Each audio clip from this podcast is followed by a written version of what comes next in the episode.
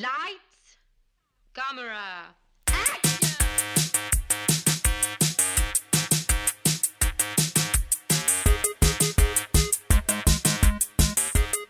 Aujourd'hui à l'émission, Moneyball, Maleficent et Disobedience. Bienvenue à On Jase de film.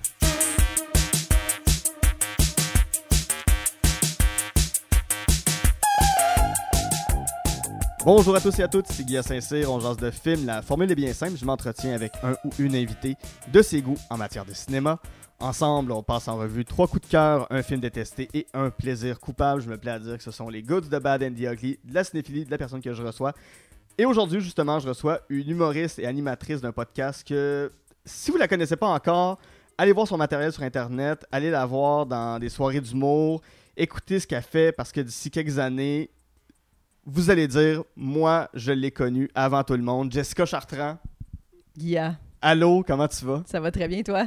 Très heureux de te recevoir. Ça me fait plaisir d'être ici, Guilla. Merci d'avoir accepté. Ça fait, ça fait un bout que je voulais t'inviter. Puis euh, enfin, ça se passe. Euh, donc, comme je disais, ça, tu as ton podcast un peu plus euh, qui, qui- qui est disponible partout où tu t'entretiens avec, avec des humoristes. Tu essaies d'aller plus loin que ce qu'on a pu entendre à sous-écoute, à couple ouvert, tout ça. Puis tu réussis très bien. Merci, t'es bravo. fin, merci. Euh, si les gens s'abonnent à ton Patreon, t'en donnes un peu plus plus. Oui, j'ai un petit peu plus. un petit peu un plus. petit peu plus, ouais. Des segments qui sont juste exclusifs au Patreon. Ouais. Euh, cette année, tu as fait euh, ton premier gala juste pour rire sur la carte blanche de Simon Gouache. Bravo. Oui, merci. C'était comment faire un gala Ça fait pas. Ça fait 4 ans que tu fais de Ouais. l'humour si on enlève la pandémie. Bon, Trois ans, ouais. 3 ans, 3 ans et demi à peu près. Te retrouver en si peu de temps à faire un, un gala juste pour rire, c'est quand, même, euh, c'est quand même exceptionnel. C'est assez exceptionnel. Puis ça a été vraiment. euh, Pour vrai, ça a été un des plus beaux moments de ma vie. Là. Ouais. Ouais, ouais, ouais. Puis Je pense, je pense que j'ai vraiment été chanceuse. C'était une belle carte blanche. Les gens qui étaient déçus étaient tous vraiment cool. La vibe dans les loges était le fun. Puis c'était vraiment le fun. Puis moi, moi euh, Simon Gouache, c'est un de mes idoles. Ah ouais, Fait il est formidable. de me faire sélectionner par lui, j'ai vraiment fait, OK, là, là, là, c'était beaucoup. Ouais. C'était vraiment beaucoup en même temps.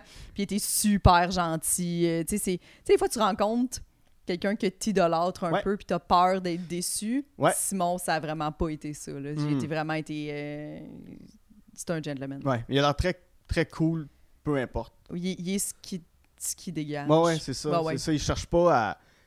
Tu sais, il est connu, mais c'est pas une vedette, puis c'est ce qui fait que. tu sais, il- il- je, je le connais, je le connais pas du tout, mais tu sais, les fois que je l'ai vu, ce qu'il dégage, c'est juste. C'est ça, c'est un gars vraiment cool Oui. qui, qui travaille sérieusement, mais qui se prend pas au sérieux dans ce qu'il fait, puis. Ah non, il, il- il est vraiment nice. Avant qu'on entre dans ta liste, je veux savoir. C'est quoi les films qui t'ont marqué quand t'étais petite? Avec quoi t'as grandi comme film? Euh, ben, pas mal Walt Disney, je dirais, là. C'est le- Ça un va grand revenir classique. Ouais, c'est ça, ça va, on va y revenir tantôt. Mais oui, moi, Walt Disney, quand même, euh, beaucoup, là. Mhm. La petite sirène, c'était... Moi, ma chambre, c'était la petite sirène. Ah ouais, hein? Oh, ouais, là, on y va, là. C'était vraiment ça. J'avais du, des, des vêtements à la petite sirène. J'ai vraiment une grosse obsession, la Mm. petite sirène. C'est vrai dans mes années aussi, là. Ouais. Euh, Moi, je suis en 87, fait que c'était vraiment... Je pense j'avais 4 ans, là, quand c'est sorti La Petite Sirène. Chose Fait que, ça, je- ouais. ouais, ça devait être comme dans ces années-là. Fait que c'était vraiment dans, dans, dans mon développement. La Belle et la Bête, euh, tous les films de, de- Quand même les films de princesse, là, euh, Mhm. je dois dire, euh, que je- de Walt Disney, ouais. Ouais. Ouais. Ce qui me donne encore plus hâte de parler de Maléficient tantôt. ouais. parce que là, on va être à l'inverse du film de princesse. Uh-huh. J'ai hâte d'entendre ton, ton train de pensée sur, euh, sur ces films-là. Ben justement, rentrons dans, ta liste. Pas tout de suite avec Maléficent, mais avec Moneyball, film de 2011 de Bennett Miller, qui met en vedette euh, Brad Pitt, Jonah Hill, Philip Seymour Hoffman, Chris Pratt et Robin Wright. Ça raconte quoi, Moneyball? Moneyball, c'est l'histoire de euh, un DG qui est joué par euh, Brad Pitt, Mhm.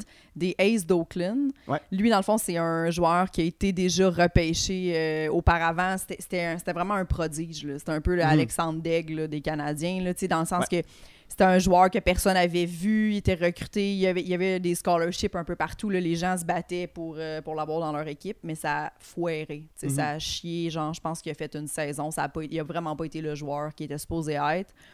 Il Vraiment de- comme Alexandre Daigle. Vraiment comme Alexandre Degg, c'est vraiment ça. Ouais. Puis euh, il a été, euh, il est devenu dans le fond DG, puis c'est lui dans le, qui, qui recrute les joueurs, puis qui s'occupe dans le fond euh, gérer l'équipe. Puis c'est les Aces d'Oakland à ce moment-là, c'est une équipe qui euh, ils ils venaient de terminer leur saison en perdant le Mhm. dernier match de la saison, donc ils n'ont pas remporté, euh, c'est pas la coupe là, mais le- en tout cas le championnat de baseball. Puis euh, là, ils perdent leurs trois meilleurs joueurs. Fait que là, ça commence dans la scène. euh, une des premières scènes, c'est ils sont, sont, sont dans le, le- le- ils sont tous ensemble, les recruteurs, puis tout avec euh, Brad Pitt. Puis là, ils se demandent quoi faire. Puis Brad Pitt, il va voir le, le propriétaire de l'équipe, il peut pas avoir plus de budget. Puis bon, là, c'est un peu le qu'est-ce que tu vas faire pour remplacer tes trois meilleurs joueurs qui sont partis Ouais. signer des contrats super lucratifs? Puis c'est vraiment l'histoire de. Parce que ce qu'il faut savoir, c'est que dans la MLS, il n'y a pas de plafond salarial. Fait qu'il y a beaucoup d'injustices dans le. Ouais, Bon, c'est sûr que c'est toutes des équipes qui valent des millions, mais euh, il y en a qui valent 8 millions, comme il y en a qui valent 350 millions, et ils n'ont pas les mêmes budgets. C'est ça. Ce qui fait que les Aces d'Oakland, c'est pas eux qui peuvent avoir les budgets pour remporter des matchs puis des championnats. Puis, euh, C'est ça, c'est une, c'est soit- guerre de sacoche. Là, quand Ouais. tu y penses, c'est carrément ça. C'est, il faut qu'ils affrontent des. Eux autres, ils ont peut-être comme 26 millions en leur possession, puis ils essayent d'avoir un championnat contre des équipes qui ont 350 millions, littéralement, Ouais. comme euh, les Yankees puis euh, les Red Sox. Fait que là, il, ren- il s'en va essayer de, de, de, de, de- recruter d'autres joueurs, puis il rencontre Jonah Hill Mhm. qui est là, puis qui est un peu là, un underdog, mais un petit génie du recrutement, très dans la statistique, qui était vraiment pas encore à ce moment-là. Je pense que le film date, euh, ben, c'est en 2011, mais je Ouais. crois que ça se passe dans les années 90. Puis c'était pas encore les statistiques là, euh, comme c'était aujourd'hui. Puis, mais lui, il est très là-dedans, là, très avant-gardiste là-dedans. Puis euh, Brad Pitt le voit, puis il l'achète carrément aux Ouais. Indians, puis il devient, dans le fond, son, euh, son bras gauche, Ouais. droit, peu importe, là, euh, de, de, de, de- du recrutement. Puis ils réussissent à faire une équipe avec juste des stats en payant, genre, des, des, des joueurs qui valent que soit leur carrière est semi-finie ou que les, dans le fond, tous, tous les underdogs de toutes les Mhm. autres équipes, eux autres, ils prennent ça. Ouais. puis des jeunes joueurs qui ont, en qui personne a d'espoir aussi. Exact. Puis ils réussissent à se rendre. Ça, en fait, ils battent le record de 20 victoires consécutives qui n'a jamais été euh, fait. Ils perdent encore, c'est ça. C'est que j'aime toute de cette histoire-là parce que c'est. Ils gagnent pas. C'est pas un film, c'est un fait. C'est arrivé pour vrai. là. C'est Mhm. tous des gens qui existent pour vrai. Puis ils, ils remportent pas le championnat pour autant. Puis Brad Pitt, à la fin, il se fait offrir une offre de 12 500 000 qui faisait de lui le DG le plus le mieux payé de l'histoire du baseball et il la refuse. Puis il décide de rester là, puis il gagne pas plus. Mais les, les Red Sox, eux, gagnent. Gagnent parce avec que la les... méthode de Brad Pitt. Ouais, ouais. Puis ben, les, les- Red Sox vont toujours finir par gagner. Ouais. C'est- la plus grande équipe euh, de, de, de vainqueurs, euh, en tout cas au baseball. là. Oui. Qu'est-ce qui t'a marqué dans un film comme ça? Parce que c'est- un film, ça peut avoir de l'air froid en apparence, Ouais. puis c'est un film sur un gars qui, pour ainsi dire, crée un algorithme. là. Absolument. C'est vraiment ça. C'est un film de stats. C'est Jonah Hill qui est derrière un ordinateur quasiment tout le long avec ses chiffres, ses colonnes. C'est un film de gens qui tripent sur Excel, j'ai l'impression. Puis en le décrivant, tu fais Ouais, j'irai pas le voir, tu sais, de ma Mhm. description. Mais, Mais qu'est-ce qui fait que c'est bon? C'est ça. C'est. Moi, là, c'est la- je pense que. C'est pas la première fois, je vais pas dire ça, mais j'ai j'aime tellement ce film-là pour l'humour. Mm. Les, les... C'est de l'humour très visuel. Jonah Hill, là-dedans, il est excellent. Mhm. C'est- Il y a des scènes où il se passe rien. là. Il y a une scène que moi, j'adore. Il fait juste... Il est juste assis de côté, puis il y a des feuilles qui s'impriment dans son imprimante, mais son nom verbal... Il est bien joué, tout Ouais. est... Il est awkward as fuck dans ce film-là. Puis on l'aime, on s'attache à lui, tout est drôle, les jokes sont drôles. Brad Pitt, il mange sans arrêt durant le film des Twinkies, de la merde. il s'enfile des peanuts tout le temps quand il est stressé. Puis genre, tout est... C'est vraiment bon. Ouais. J'aime l'humour très sombre. de- On n'est pas dans le gros gag, là. on est vraiment Mhm. dans la, dans la finesse du jeu. Puis vraiment, Joe Hill puis Brad Pitt, je veux dire, c'est- des, des, des, des- des gens qui sont Ouais. capables d'être dans la finesse du jeu. Là. Puis Brad Pitt, il, il est capable d'être extrêmement drôle comme Mhm. acteur. Dans euh, Burn After Reading, bon, il joue plus gros, plus tata, mais il est capable de. Tu sais, dans ce film-là, il y a une espèce de barbe. Tu sais, il a l'air de Luc Ferrandez, là, pour ceux qui ont le référent. Ouais. Une espèce de coupe de cheveux euh, de, de bloc Lego, là, tu sais. Il a son espèce de grosse barbe, pis ses grosses lunettes, puis comme. oh, non, non, non, non, non, c'est pas vrai, non, c'est pas vrai. Là, je, je mélange avec un autre film, mais Ouais, c'est une espèce de coupe de cheveux qui se peut pas, puis il a, il a pas de l'air en santé dans ce film-là. il a pas l'air bien dans sa peau, mettons. Il a pas l'air bien.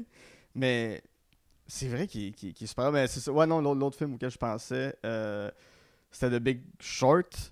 Ou est-ce que c'est ça qui, qui- qui ressemble à Luc Ferrandez? Puis là-dedans aussi, il est super drôle, mais dans un jeu qui, qui- On dirait que ça se peut pas que ce soit Brad Pitt qui joue ça. Puis même dans, dans Moneyball, c'est ça. C'est comme. Tu sais que c'est lui, mais il se ressemble pas à ses autres rôles qu'il a pu faire avant. Non, non, c'est ça. Puis, ouais, exactement. Ça, ça ressemble pas. C'est vraiment subtilité. Il joue pas. Il est beau, il, il est succulent, Brad Pitt. Là, Ouais. Ça l'enlève pas ça. Mais là, c'est pas ça du tout. Il y a a pas de fille après lui. Il y a pas, il y a pas d'histoire d'amour dans ce film-là. C'est Ouais. vraiment juste. Il y a un peu la relation avec sa fille. C'est une belle relation. Puis ça- tu sais, il y a pas de. Mais c'est un gars qui est. Qui, qui, qui est quand même sain d'esprit à la base. Il n'y a, pas- a pas de torturation. C'est vraiment tout est dans le baseball, les stats, puis ces deux gars-là qui se rencontrent puis qui réussissent à faire quelque chose qui a, qui a pas rapport. Puis je trouve ça. Il y a beaucoup de straps là-dedans qui, qui me. Quelqu'un qui est comme. Tu sais, il, était désespéré un peu. Il a rencontré ce dude-là. Il a fait confiance à 100%, puis il est allé le tout pour le tout. Puis. Tout est contre lui. Le coach est contre lui. Tout le monde est en tabarnak. Personne comprend ce qu'il fait. Au début, ça chie, là.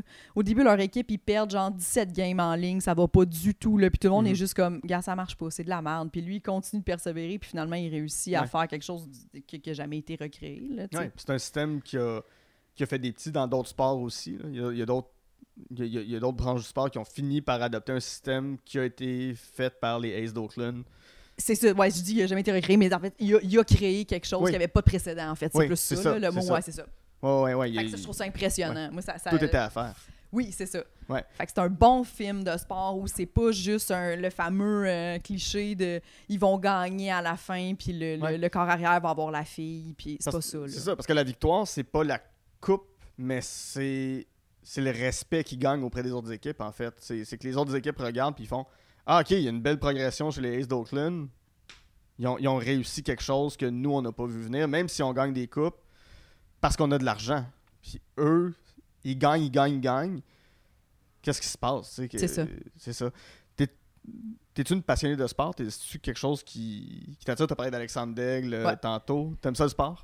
Quand même beaucoup, ouais. J'aime beaucoup le, le- le- le hockey. Je serais fan euh, des Canadiens. Euh, j'aime beaucoup ça. Euh, j'aime, j'aime pas les sports. puis c'est, c'est, c'est ça la contradiction avec le, hockey. J'aime pas les sports violents, là, moi, comme la Mm. boxe. C'est comme là, là, en ce moment, au moment où on se parle, il y a une fille qui est presque décédée là, dans un. Puis ça, moi, ça me rend mal à l'aise, là, ces affaires-là. Ouais, sais, de 18 ans, là, c'est épouvantable. Ouais, moi, tu sais, Kim, Kim Clavel, je la trouve vraiment cool, mais j'ai vraiment la difficulté à comprendre que tu peux fesser sa gueule du monde en société, dans Mm. la vie. Là, c'est vraiment difficile pour moi de comprendre ça. Là. Ouais. Fait que ça, tout- tous ces sports-là, UFC, puis tout, je comprends, mais, mais moi, ça, je suis incapable de regarder ça. Incapable.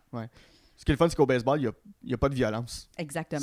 c'est c'est des bonhommes qui peuvent avoir une petite bedaine qui se lance des balles dans un champ. Ben, ça, ils n'ont plus de bedaine, là, mais longtemps, c'était un sport Oui. de monsieur en- avec, avec des bedaines de bière qui se lançaient des balles, puis let's go, c'est ça le sport. puis exact. c'est- y a- y a- y a- tu sais, tous les sports, c'est des attaques, c'est des termes guerriers, puis là, c'est balle papillon, balle chandelle, faire le tour du diamant. Oui, c'est ça. Puis il y avait beaucoup. de- c'est- là que tu vois aussi. J'aimais l'envers du décor de ce film-là, de comprendre comment ça se passe derrière, de la pression qu'ils ont ces gens-là Mhm. de créer cette équipe-là. euh, euh, puis c'est- tu te rends compte, ça m'a fait découvrir aussi. C'était pas le baseball, c'est pas un sport que je connais full, Mhm. tu sais, mais je, me, je trouvais ça cool de. Tu comprends la stratégie qu'il y a derrière, comme OK, les buts volés, on en fait-tu, on en fait-tu pas, c'est une décision de comme qu'est-ce qu'on fait, puis tu sais, de dire à un gars que lui, c'est sa spécialité de voler des buts, faire Ah, gars, ici, on n'en volera pas des buts, Ouais. fait qu'on va te montrer d'autres choses, puis de faire euh, OK, tu sais, comme toutes ces stratégies-là, puis que ça finit par payer, puis tu fais. C'est cool aussi, tu sais, cette gestion-là du risque, j'ai Ouais. trouvé ça vraiment intéressant. Mais ce qui est le fun, je, je peux pas, je suis jamais allé voir une game de baseball, mais des fois je regarde des, des- des vidéos sur YouTube de, des meilleurs moments du baseball, de, Oui! de game, peu importe. J'ai pas d'équipe préférée, j'aime juste regarder des gens jouer au baseball, mais c'est dans la lenteur parce que, comme tu dis, chaque coup est anticipé et réfléchi. C'est plus proche des échecs que d'un sport, euh, que d'un sport de terrain. tu sais, C'est vraiment ils un sport ils ont de tous décision. code, ils ont tout les- ils ont tout leur langage secret quand ils se font les signes de Oui. comment faut que tu frappes la balle, comment tu vas envoyer la balle, comment toi tu vas te mettre à courir. C'est tous des gestes secrets qui sont des fois renouvelés de match en match, mais ça, ça se rapproche plus des échecs en fait que, que n'importe quoi d'autre. Quand même beaucoup, ouais. Ouais. Ouais, ouais, ouais. Ouais. Cette décision-là de, t'as une fraction de seconde euh, pour décider, comme au hockey aussi, tu sais, je lance-tu ou je la passe, Ouais. ou je, passe-tu ou c'est une fausse balle, tu sais, comme, justement, puis je vais si je... Des fois, tu sais, comme tout ça, ça, c'est fascinant quand même de Ouais. faire comme ces gens-là, c'est ça leur vie, là, Ouais. de prendre des décisions à une fraction de seconde. Ouais. Je vais faire un parallèle avec toi parce que on pourrait dire qu'arriver en humour à, à 30 ans, c'est tard, Mhm. ce qui est pas vrai du tout. parce que il y a plein d'exemples de gens qui ont commencé en humour, passé la trentaine, ils vont des chaînes, il y en a plein. Là. Mais j'avais lu dans une entrevue que ça faisait longtemps que tu voulais faire ça. Mhm. À quel moment dans ta vie t'as vu un show, t'as vu quelque chose, t'as fait hey, j'aimerais ça, mais ah, je, je- je suis retenu, quelque chose qui me retient, mais Colin, ça me parle, puis tout ça. C'est- Ça a été quoi la, la- la bougie d'allumage? Euh, La bougie d'allumage a, été tôt quand même. Moi, euh, mettons, je pense que j'avais, euh, je vais pas dire de la merde, là, mais euh, genre 21 là, peut-être. là. Ok. Puis euh, je suis allée pour la première fois voir une soirée d'humour au Saint-Cyboire. Mm. Feu Saint-Cyboire. Oui, Et, euh, Bien nommé Feu Saint-Cyboire. Exactement. C'est un bar qui a brûlé, pour ceux qui n'ont pas le référent. Oui. Et là, c'était Corinne Côté Ouais. qui animait. Et c'était la première fois que je la voyais, moi, Corinne, à ce moment-là. Puis euh, moi, à ce moment-là, ce que j'avais comme, comme euh, tu sais, j'aimais beaucoup Cathy Gauthier, j'aimais beaucoup Louis-José, tu sais, toutes les... Bon, j'avais leur DVD, tout, c'est ce que je connaissais de l'humour, Ouais. le, le, le- le très, on va dire, commercial, grand public, euh, ce qui se passe en gala, Très tout. populaire. Exactement. Mais euh, j'ai toujours été sais, vraiment. J'allais voir Louis-José, puis ça me faisait de quoi en dedans, là, tu sais, Mhm. mais on dirait que je comprenais que Louis-José, t'es comme, ben, je suis pas proche d'être ça, là, tu sais. Ouais. C'est pas ça. Ouais, c'est inatteignable. Le, niveau de Louis-José, c'est c'est Ça n'a pas rapport, là, tu sais. Non. Tandis que, là, d'aller voir Corinne, c'est pas, c'est animé, c'est des V1 à chaque fois. Mhm. Fait que là, à un moment donné, tu fais, ah, ben, tu sais, ça, c'est quelque chose qui me semble plus réalisable, parce Mhm. que là, je vois qu'elle, elle écrit des. Tu sais, quand tu vas voir un show d'humour, il n'y a jamais de gag qui rentre pas, un vrai show, un one-man Ouais. show, mettons, tu sais. Ben, dans le sens qu'il y en a qui marchent un peu moins, selon probablement l'humoriste, mais c'est rare que rendu un, un one-man show, la personne sort de là en disant Hey, j'ai rien trouvé d'intéressant ni de drôle là-dedans. Tu sais, Mhm. comme c'est- c'est rodé, là, un show, tu sais. Ouais. Mais là, j'étais comme, OK, de voir, mettons, des gens essayer des jokes, puis que ça marchait pas, puis de faire, OK, mais je comprends où il a voulu aller, j'aime l'idée quand même, je trouve ça intéressant, c'est une V1. Puis là, il collait aussi, tu sais, c'était ça au c'était, hey, on vient essayer des jokes, vous allez, vous allez voir nos numéros, ça va finir par être des galas juste pour eux, mais pour l'instant, on, c'est des, on essaye. Puis tu sais, là, j'étais comme, ah, tu sais, ça a été ma première connexion avec le rodage. Mhm. Puis là, ça, ça, on dirait que ça a comme déclenché quelque chose dans ma tête. Puis de voir Corinne aussi, qui avait un style qui m'a vraiment jeté à terre. là. Ouais. J'étais comme, cette fille-là est incroyable. Puis comme, justement, de voir comment ces gags, il y en avait des qui rentraient pas des fois, puis de voir, de, la fameuse béquille du rodage, de faire comme, bon, tu sais, des, des Ouais, ouais. espèces de comme, puis là, ça crée un rire. T'as ton monde- pacing devant, tu tournes la page, OK. D'accord. D'accord. Ça fait que le, ben, le public est- rit parce qu'ils sont comme, ils embarquent avec toi, puis ils savaient, puis il y a beaucoup d'habitués souvent Ouais. à ces soirées-là. Fait que j'étais comme, les gens sont très willing. Puis là, ça, ça m'avait vraiment déclenché de quoi. Puis j'ai pas manqué une animation de Corinne. Ah ouais. Durant hein? toute sa saison, ben, tu sais, presque, là. Tu sais, j'étais. C'est devenu mon, mon, mon go-to, là. J'allais au Saint-Cyboire, puis. Fait que là, vraiment, on dirait que ça, ça l'a déclenché. Mais tu vois, j'ai quand même attendu à 30 Ouais, ans. attendu 9 ans avant de faire. OK, là, je me lance. Puis, t'en as parlé à, à, à sous-écoute, t'en as parlé à, à couple ouvert. euh, mais ça, ça- c'est venu me chercher cette histoire-là de toi qui fais de la bouffe, puis qui, qui se met à pleurer. puis c'est ton frère qui est genre. Qu'est-ce qu'il y a?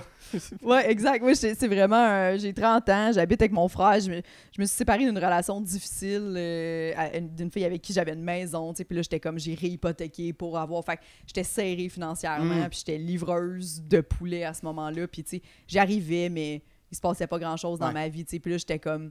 Puis je suis juste. Mon frère a fini de travailler à genre. Il arrive à 9h, tu comme 8h30. Là, j'étais en train de faire un sauté de, de légumes. Puis je pars à pleurer Mhm. Puis je pleure, puis je suis pas capable de m'arrêter. Puis tout ce que je sais dans ma tête, c'est que je suis comme, c'est, pas ça ta vie. C'est ça que je me répète, genre, c'est pas ça ta vie. Puis là, mon frère, il arrive, puis il est comme, qu'est-ce qu'il y a? Puis j'étais genre, je, je sais, c'est pas ça ma vie. Puis lui, il est juste, Je comprends. Puis c'était-tu passé quelque chose? Il était-tu arrivé quelque chose? Rien du tout? Des fois, ça a juste... Je pense que c'était juste un trop-plein. J'imagine de. L'accumulation de poulet, de sentir le poulet Oui, puis la puis de, de, de dire comme. C'est on dirait que c'était tellement logique ce choix-là, dans le sens que j'arrivais, tu sais, dans la vie, puis j'étais comme, mais non, mais j'ai une maison, puis c'est correct, moi, mon argent est dans ma maison, puis tu sais, de me dire Ouais. ça, mais j'étais comme, là, c'était un peu le, tu sais, quand ça fait longtemps que tu te trottes, puis j'étais comme, on dirait que le lendemain, ça a été clair de, ben, j'essaye. Ouais. Je vais au moins essayer. Puis après ça, on, pour que ça arrête de me trotter dans la tête, puis de me dire que. Il y avait vraiment quelque chose que là, c'était comme. Là, c'était trop fort, là. J'ai pas l'impression que je suis sur Terre Ouais. pour juste livrer du poulet puis payer mes bills, tu sais.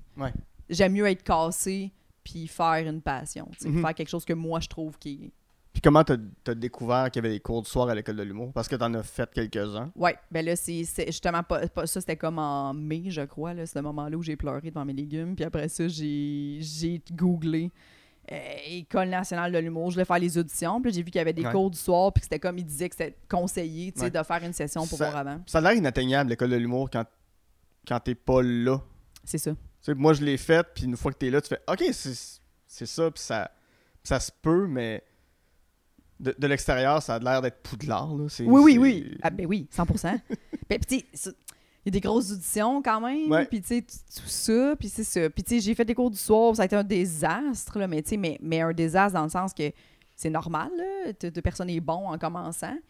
Mais même en me plantant, je, je- je me disais, je veux refaire ça. Tu sais, comme, puis je pense que ça, c'est vraiment un- quelque chose que, que les humoristes ont. C'est un peu ça qui fait que tu, savoir si ça, ça va, tu vas perdurer dans le temps. C'est apprendre à. Ouais, c'était de la merde à soir. Ouais. Mais je- ça va se placer, puis un moment donné, je vais finir. à- parce que, tu sais, c'est- c'est facile d'aimer l'humour quand tout le monde t'applaudit, tu sais. Oui, oui, oui. Mais quand, quand c'est difficile, puis que tu as vécu un rejet devant euh, 75 personnes, mettons, au bordel, là, tu fais. Ouais, là, demain, il faut que j'y retourne. Puis personne sait t'es qui, fait que tu peux même pas arriver avec déjà un capital de sympathie. T'arrives, c'est comme Salut, moi c'est Jessica Chartrand, voici mon numéro, puis les gens sont comme C'est qui ça, là? C'est ça. Ça a besoin d'être drôle parce que je te connais pas. Ouais, c'est ça, exactement. ouais, ouais. C'est Exactement. vraiment ça. Ouais, ouais. Fait que comme Billy Bean des Ace d'Oakland, t'as décidé de miser sur toi puis de faire. Moi, je me lance puis y a rien qui va m'arrêter. Puis en 4 ans, t'as une progression fulgurante quand même. Oui. Comme, comme les Ace d'Oakland. Quand même, oui, Tu- c'est tu vrai. es les Ace d'Oakland. C'est un bon lien, c'est vrai. ça doit m'interpeller pour ça. Ben, mais souvent, c'est- fou des fois à quel point les films, on sait pas pourquoi on les aime. Puis quand on creuse un peu, on fait Ah ouais, ok, il y a des choses que je peux relier à ma vie. Oui, oui, c'est ça, exact. Parce que tu tout, tout est là pour que, tu sais, c'est un peu c'est une amitié de gars, un film de sport, de baseball. Tout a l'air d'être un film, j'aime pas ça genré, ça par rapport Mhm. de gars, mais, mais tu sais, quand tu regardes ça rapidement un peu, tu sais, mais parce qu'il n'y a pas d'histoire d'amour, il n'y a pas rien, mais comme mais c'est vraiment bon. là. S'il y a des filles qui écoutent et qui se demandent si l'écouter, c'est excellent. L'humour est vraiment bon. Moi, j'ai ri fort à plusieurs endroits dans ce film-là. là. Juste de petites subtilités. De... Joe Noël est excellent. Ouais. T'as-tu une scène préférée du film? T'as-tu un moment euh? Euh, le, le moment où ils font des, des appels parce qu'ils ont des trades à faire, Mm. puis Brad Pitt il est stressé, puis justement il arrête pas de s'enfiler plein de petites bouffes. Moi, ça, ça me fait rire. C'est le genre de tu sais, récurrent dans un film. Là, De Ouais. Comme tu commences à saisir le personnage, chaque fois qu'il est un peu stressé, il s'enfile de la merde. Dans... Puis je trouve ça drôle. Quelqu'un qui est stressé et qui sauve des Twinkies, genre c'est Ouais. un DG comme, qui gagne super bien sa vie. Puis là, à un moment donné, il prend, genre, il arrête pas de manger, il y a de la bouffe partout sur son bureau, puis il attend un appel important. Puis là, il se crisse une grosse poignée de popcorn dans la gueule, puis le téléphone sonne au même moment. Puis il y a comme un- une seconde où il regarde Jonah Hill, il crache la bouchée de popcorn, puis il reprend le téléphone. tu sais, ça fait rire, ces affaires-là. Je Ouais. trouve ça drôle. tu sais. Ouais, ouais. Puis je fais un, je fais un autre lien avec toi. Maintenant, t'animes ta soirée d'humour euh, à l'île Noire à Montréal. Oui. Euh, donc, faut un. Je sais pas si c'est toi qui s'occupe du booking, mais j'imagine qu'en partie, même si c'est pas toi qui l'a produit, mais t'as C'est pas ton, moi qui fais le booking, mais mais t'as ton un- droit de regard Oui, sur, sur qui t'invite. Puis Oui. quand tu vois des.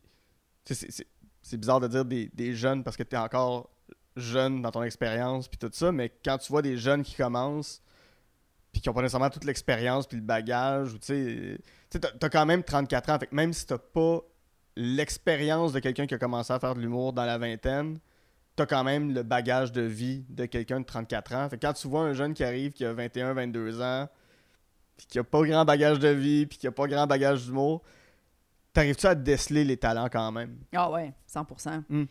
Puis ben, je parle souvent de Charles Brunet, mais Charles Brunet, c'est Ouais, une machine, c'est- ouais, rapport, c'est une classe à part, mais tu sais, moi, qu'à chaque fois que je le vois, je suis comme, hey, moi, là, à son âge, j'étais gelé dans un spa, là, tu Ouais. comprends? C'était pas ça ma vie, j'aurais jamais, dans un spa.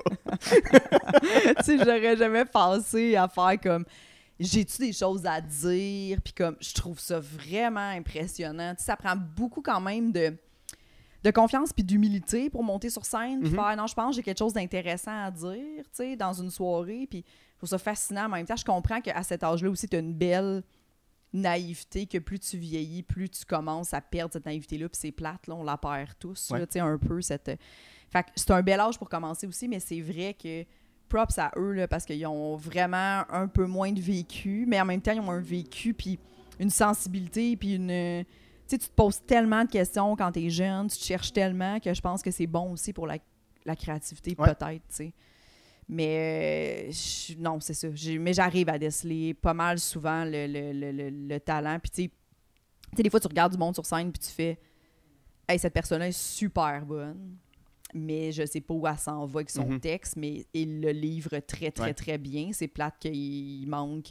Mais il y a des fois aussi où ça rentre pas pantoute, puis je suis capable de faire ce texte-là est excellent. Ouais. C'est juste, c'est, il va trouver une façon à un moment C'est donné. ça. Puis des fois, la, la performance peut, est pas au point, le texte il est pas au point, il n'y a, rien qui marche, mais tu regardes la personne tu te dis, ouais, mais il y a quand même quelque chose Mhm. à faire là-dedans, il y a quand même quelque chose à, à déceler, puis c'est, souvent le cas, je, je- je- je reviens un peu à l'école de l'humour, mais beaucoup de personnes qui sont à l'école de l'humour, quand ils sont là, euh, c'est pas les meilleurs de leur cohorte. Puis ils sortent de l'école, puis c'est là qu'ils trouvent leur, leur voie. Puis des gens qui sont. Puis c'est- la même chose dans les bars, là, mais tu sais, pendant des années, des années, les gens font Ah, il est pas bon, il est pas bon. Puis à chaque fois qu'il arrive, il se plante, puis elle est pas bonne, puis elle, c'est ci, puis c'est ça. Puis à un moment donné, hop, elle est rendue dans un gala juste pour rire, puis pas moi. C'est ça, ouais, oui. C'est ça, parce oui. que la personne a pris du galon. Ouais. Oui, puis chaque personne a un développement, puis ça, c'est vraiment important aussi de, de comme... C'est important que tu réussisses à, à, à pogner un niveau rapidement de « je suis capable de survivre dans Ouais. les soirées de rodage ». Genre, est-ce que je suis capable d'avoir un niveau où les gens vont me payer 25$ pour faire un 8 minutes, puis que ça soit toujours au moins d'un niveau acceptable? Puis, mais ce niveau-là, il y en a que, que- que tu, tu peux l'avoir très, très, très longtemps, puis ça ça bouge pas. Ouais. Tandis qu'il y en a que ça prend du temps avant qu'ils atteignent ce niveau-là, puis finalement, ils l'atteignent, puis après ça, ça va très, très vite. là. Ouais. Comme là, la progression est très... Mais, tu sais, moi, ça me... Dans les podcasts, moi, les podcasts, ça m'a sauvé beaucoup aussi là, quand j'ai appris à faire de... quand je commençais à faire de l'humour, parce que ça me rassurait d'entendre, des François Bellefeuille expliquer que ça a pris six ans, lui, avant qu'il Ouais. trouve son personnage, puis que ça commence à fonctionner, parce que sinon, il y avait littéralement une moyenne au bâton de 40 de, de, de, de- de- 60 du temps, il se plantait, tu sais. Ouais. Mais comme 60% du temps, c'est 6 shows sur 10, là, c'est Mhm. beaucoup, là. Ouais. De je me plante, puis après ça, il t'en reste quatre autres que ça va bien, tu sais. Ouais, ouais. Puis il faut trouver le courage d'aller les faire, les quatre autres. Là. C'est ça. Ça, ça doit être pareil comme dans, le, comme dans le sport, comme dans tout, mais tu sais, quand tu te plantes, tu te plantes, tu te plantes, puis là, faut que tu ailles jouer contre une équipe, tu sais qu'elle est forte, faut quand même que tu aies la prétention de dire, ouais, on peut les battre. C'est ça. On peut les battre. Puis quand un humoriste, ça fait deux semaines que tu te plantes avec un numéro auquel tu crois, puis là, t'arrives, tu te dis, ouais, ils vont finir par trouver ça drôle. Ils vont Oui. finir par aimer ça. Ce, ce- ce- ce courage-là, cette persévérance-là est, est exemplaire, mais faut. Je sais pas si c'est de l'insouciance, ou c'est être coquille, c'est être, euh, être arrogant, mais faut, faut être capable de l'avoir. Être capable de l'avoir. Absolument, absolument. Ce que moi, j'ai pas du tout, en fait. C'est pour ça que je fais pas de scène. Ouais, c'est Ouais. Moi, j'ai ben, moi, j'ai consulté là, pour pouvoir être capable d'aller sur scène là, parce qu'au début, ça allait pas du tout. Là, Ah ouais. Du tout, du tout. Moi, mettons, mais justement, ma première session à l'école de l'humour, je faisais de l'anxiété. Mm. Oh mon Dieu, c'est la première fois de ma vie que je commence à faire de l'insomnie. tu sais. Mais on dirait que jamais je me suis posé la question, même en allant mal de même, je me suis jamais posé la question à me dire si tu l'humour? Tu sais, j'avais pas de doute. là. Mhm. Fallait que je fasse de l'humour. Ouais, mais que tu sois là. ça me rendait malade, mais c'était pas l'humour, c'était moi comment je le gérais. sais. Mhm. Puis là, je suis retournée voir ma psy que j'avais déjà vue auparavant il y a quelques années. Puis ça, j'ai eu un an et demi, quasiment deux ans, je pense, de thérapie avec elle, juste pour pouvoir gérer mon anxiété de performance, puis de, de- d'être capable d'avoir une relation saine avec le stand-up. Puis moi, je me disais, hey là, c'est pas vrai que j'ai attendu tout ce temps-là. Je vais pas en plus laisser ma santé mentale ou, des affaires que dans ta tête que juste toi que, que, c'est- vraiment c'est une game mentale aussi beaucoup le, le stand-up dans quel état tu arrives sur scène dans Ouais. quel il y a des trucs que tu compares, que tu peux pas contrôler dans le sens que tu as un deuil ou tu as un moment difficile tu as un refus tu montes sur scène le soir ça se peut que tu sois pas excellent mais il faut que tu sois capable de te pardonner il Ouais. faut que tu sois capable de faire comme hey garde c'est pas grave Puis tu contrôles pas les gens dans la salle non plus. Tu contrôles pas la journée qu'ils ont eue. exactement Puis il y en a qui se font traîner là de force par leur chum, leur blonde, des amis qui ont pas envie d'être là. Puis t'as pas de contrôle là-dessus. c'est ça C'était comment ton numéro à Juste pour rire? Ça s'est-tu bien passé? Ça- Ça- super bien été Ok. genre vraiment au-dessus de mes attentes. Mm. Puis, tu sais, j'étais tellement stressée. Il y avait 20 personnes de ma famille dans la salle. Tu sais, c'est gros, c'est capté pour la télé. C'est, tu sais, mais ça m'a aidé juste pour rire, dans le sens que c'était tellement important. Ça prend tellement de place dans ta tête le mois avant, les rodages Ouais. et tout ça, là, tu sais. Que là, avant d'aller sur scène, j'étais dans un bon état d'esprit à me dire, j'ai pas le moi, je vais le faire du mieux que je peux, puis c'est tout ce que je contrôle. Ouais. Si ça va pas bien, ils vont me couper à la télé, puis il y aura pas, il y a- personne va se souvenir Ouais. que mon premier gala, ça a pas bien été. Puis de toute façon, beaucoup, beaucoup, beaucoup d'humoristes qu'on connaît qui sont très talentueux puis qui sont excellents, leur premier gala, ça a pas bien été. Il y en a beaucoup. Fait que, Mhm. tu sais, dans ma tête, je me disais, c'est vraiment pas grave. Ouais. Parce que, je reviens à Moneyball, tu t'es rendu là. Donc, C'est- à quelque part, il y a quelque chose. C'est déjà Si ça la victoire que tu peux célébrer, c'est de faire. Même si. Il y a personne qui va te huer là, à, à juste pour rire. là. Le public est quand même assez docile. Tu sais, au pire, les gens vont être comme. Ils vont t'applaudir à la fin quand même. Puis il va y avoir la grosse toune de juste pour rire qui va partir. Let's ça. go, tu sors de scène. Mais même si ça avait pas bien été, c'est ça, t'as as réussi ce chemin-là à te rendre. Oui. Comme, ben c'est ça, comme dans Moneyball, comme. euh, Oui, puis tu sais, moi, j'ai pogné ça, euh, ce gig-là, pas d'agent, euh, tu sais, j'étais pas signé dans aucune boîte. Fait que c'est vraiment juste moi qui envoie mon texte là, à quelqu'un qui m'a dit euh, voici l'adresse email si jamais tu veux envoyer ton texte à Juste pour rire avec un vidéo. Fait que tu sais, moi, j'ai vraiment passé là, euh, audition, tout le kit. C'est pas quelqu'un. Puis c'est pas Gouache non plus qui m'a écrit pour me dire j'aimerais ça t'avoir, c'est pas ça. sais. ouais. C'est juste, éventuellement, il a fait, hey, elle, elle fait très dans ma carte blanche, mais tu sais, parce qu'il faut, faut que tu sois attribué à un moment donné à une carte blanche. C'est Ouais. les animateurs qui ont le dernier mot, mais.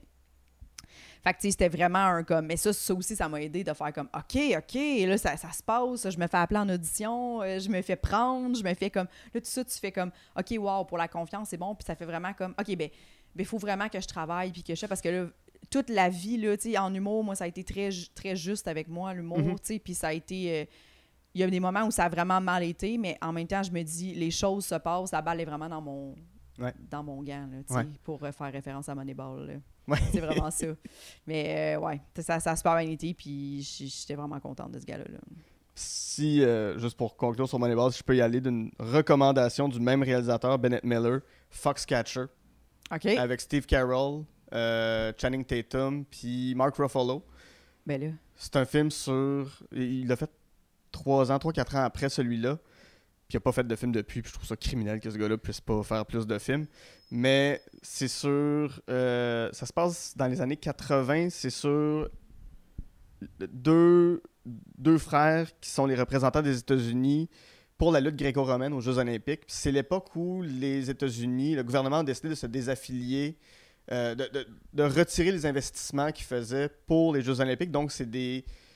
C'est le capitalisme qui est rentré, c'est l'ère Reagan qui est rentré. Puis euh, Steve Carroll joue un, un héritier d'une compagnie d'armement qui s'appelle Dupont, qui a décidé d'investir dans ces gars-là. Et c'est. C'est magnifique. Il, il- il leur dit venez chez nous, mais le gars, c'est un psychopathe. là. C'est un, un malade. C'est pas, c'est pas un film d'horreur, mais il a de l'air. Steve a de l'air d'un méchant de film d'horreur dans ce film-là. Il, y a- il a déjà un gros nez. Ils ont mis un nez encore plus gros. Puis, mais il, a- il est terrifiant, il fait peur, il a l'air méchant, puis les deux sont juste là pour faire de la lutte gréco-romaine. Puis c'est une histoire vraie comme, comme Moneyball. Et dans. Parce que c'est une histoire vraie, ça me dérange moins de le spoiler, mais ce gars-là, Dupont, a assassiné un des deux gars. Il est arrivé chez eux avec un fusil, il l'a tiré. Puis c'est. Tabarnak, hein? mais ça, ça arrive, tu sais, c'est à toute, toute, toute fin du film. C'est même plus important rendu là par rapport à tout ce qu'il traverse parce que ce Mm. gars-là a une espèce d'emprise sur eux. Il les a achetés. Fait que vous me devez tout. Tu sais, c'est c'est un Wow. film sur le contrôle. Oh, ouais. Ok, c'est, ok, ok. Moi, ça, ça, ça- c'était venu me marquer.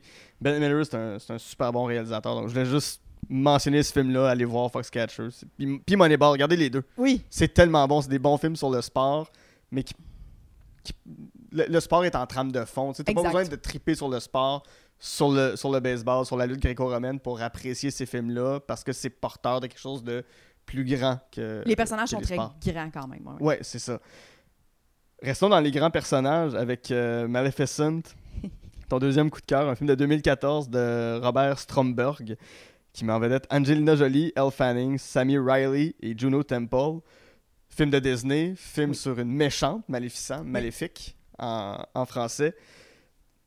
Ça, ça, ça nous dit quoi, euh? Pourquoi c'est un, un de tes coups de cœur? C'est- drôle que ce soit un de mes coups de cœur parce que moi, j'avais pas.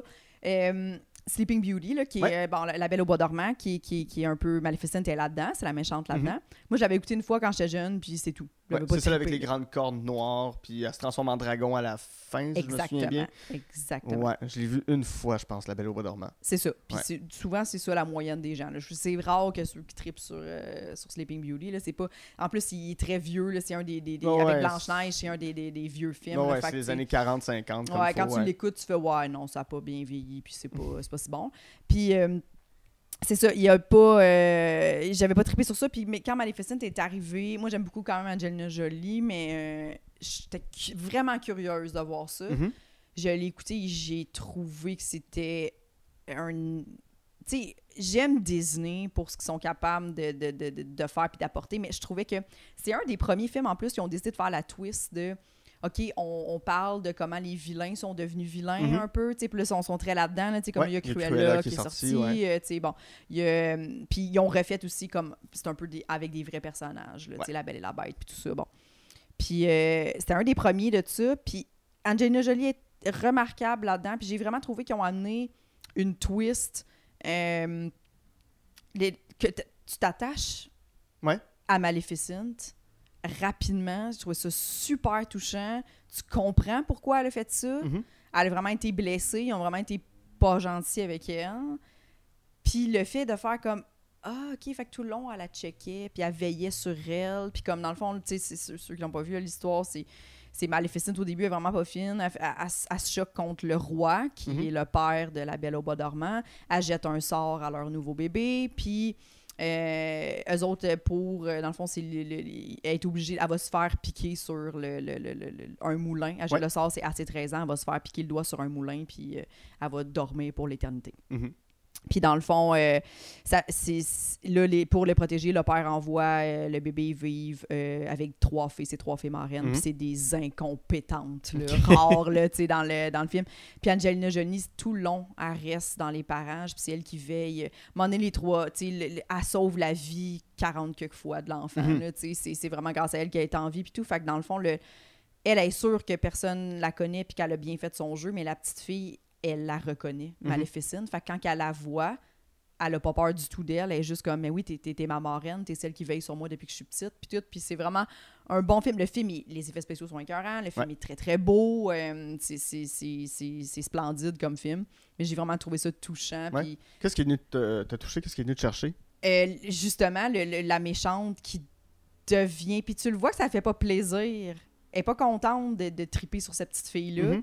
Mais c'est malgré elle, elle tripe sur cette petite fille-là.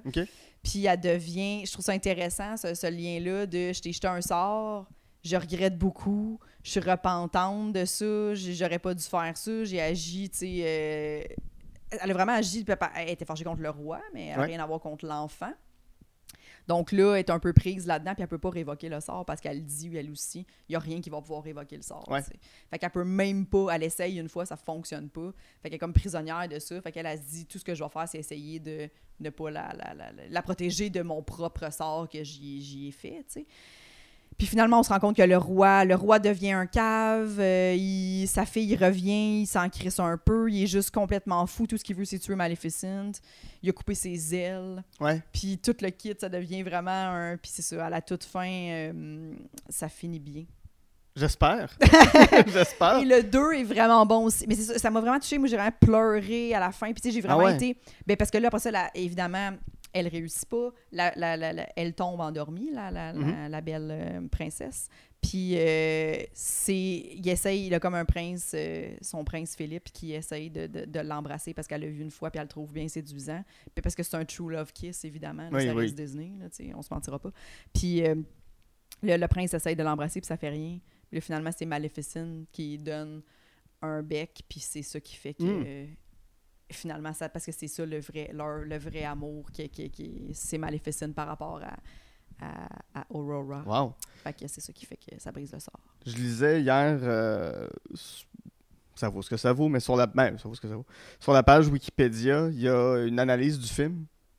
Oui. J'ai trouvé super intéressante euh, par rapport au fait que c'était un film qui, en sous-texte, parlait d'abus, d'agression. C'est Angelina elle-même, Angelina Jolie elle-même, qui a dit oui, je voulais porter un film là-dessus sur comment les femmes qui essayent d'émerger se font étiqueter comme sorcières ou se font rabaisser ou euh, se font tasser. Puis apparemment que la, la scène que tu évoquais où elle se fait couper les ailes, Oui. il y a une symbolique de trigger warning, de viol dans Oui. cette scène-là. As-tu ressenti ça quand tu l'as vu ou est-ce que ça, ça a du sens que je te dise ça?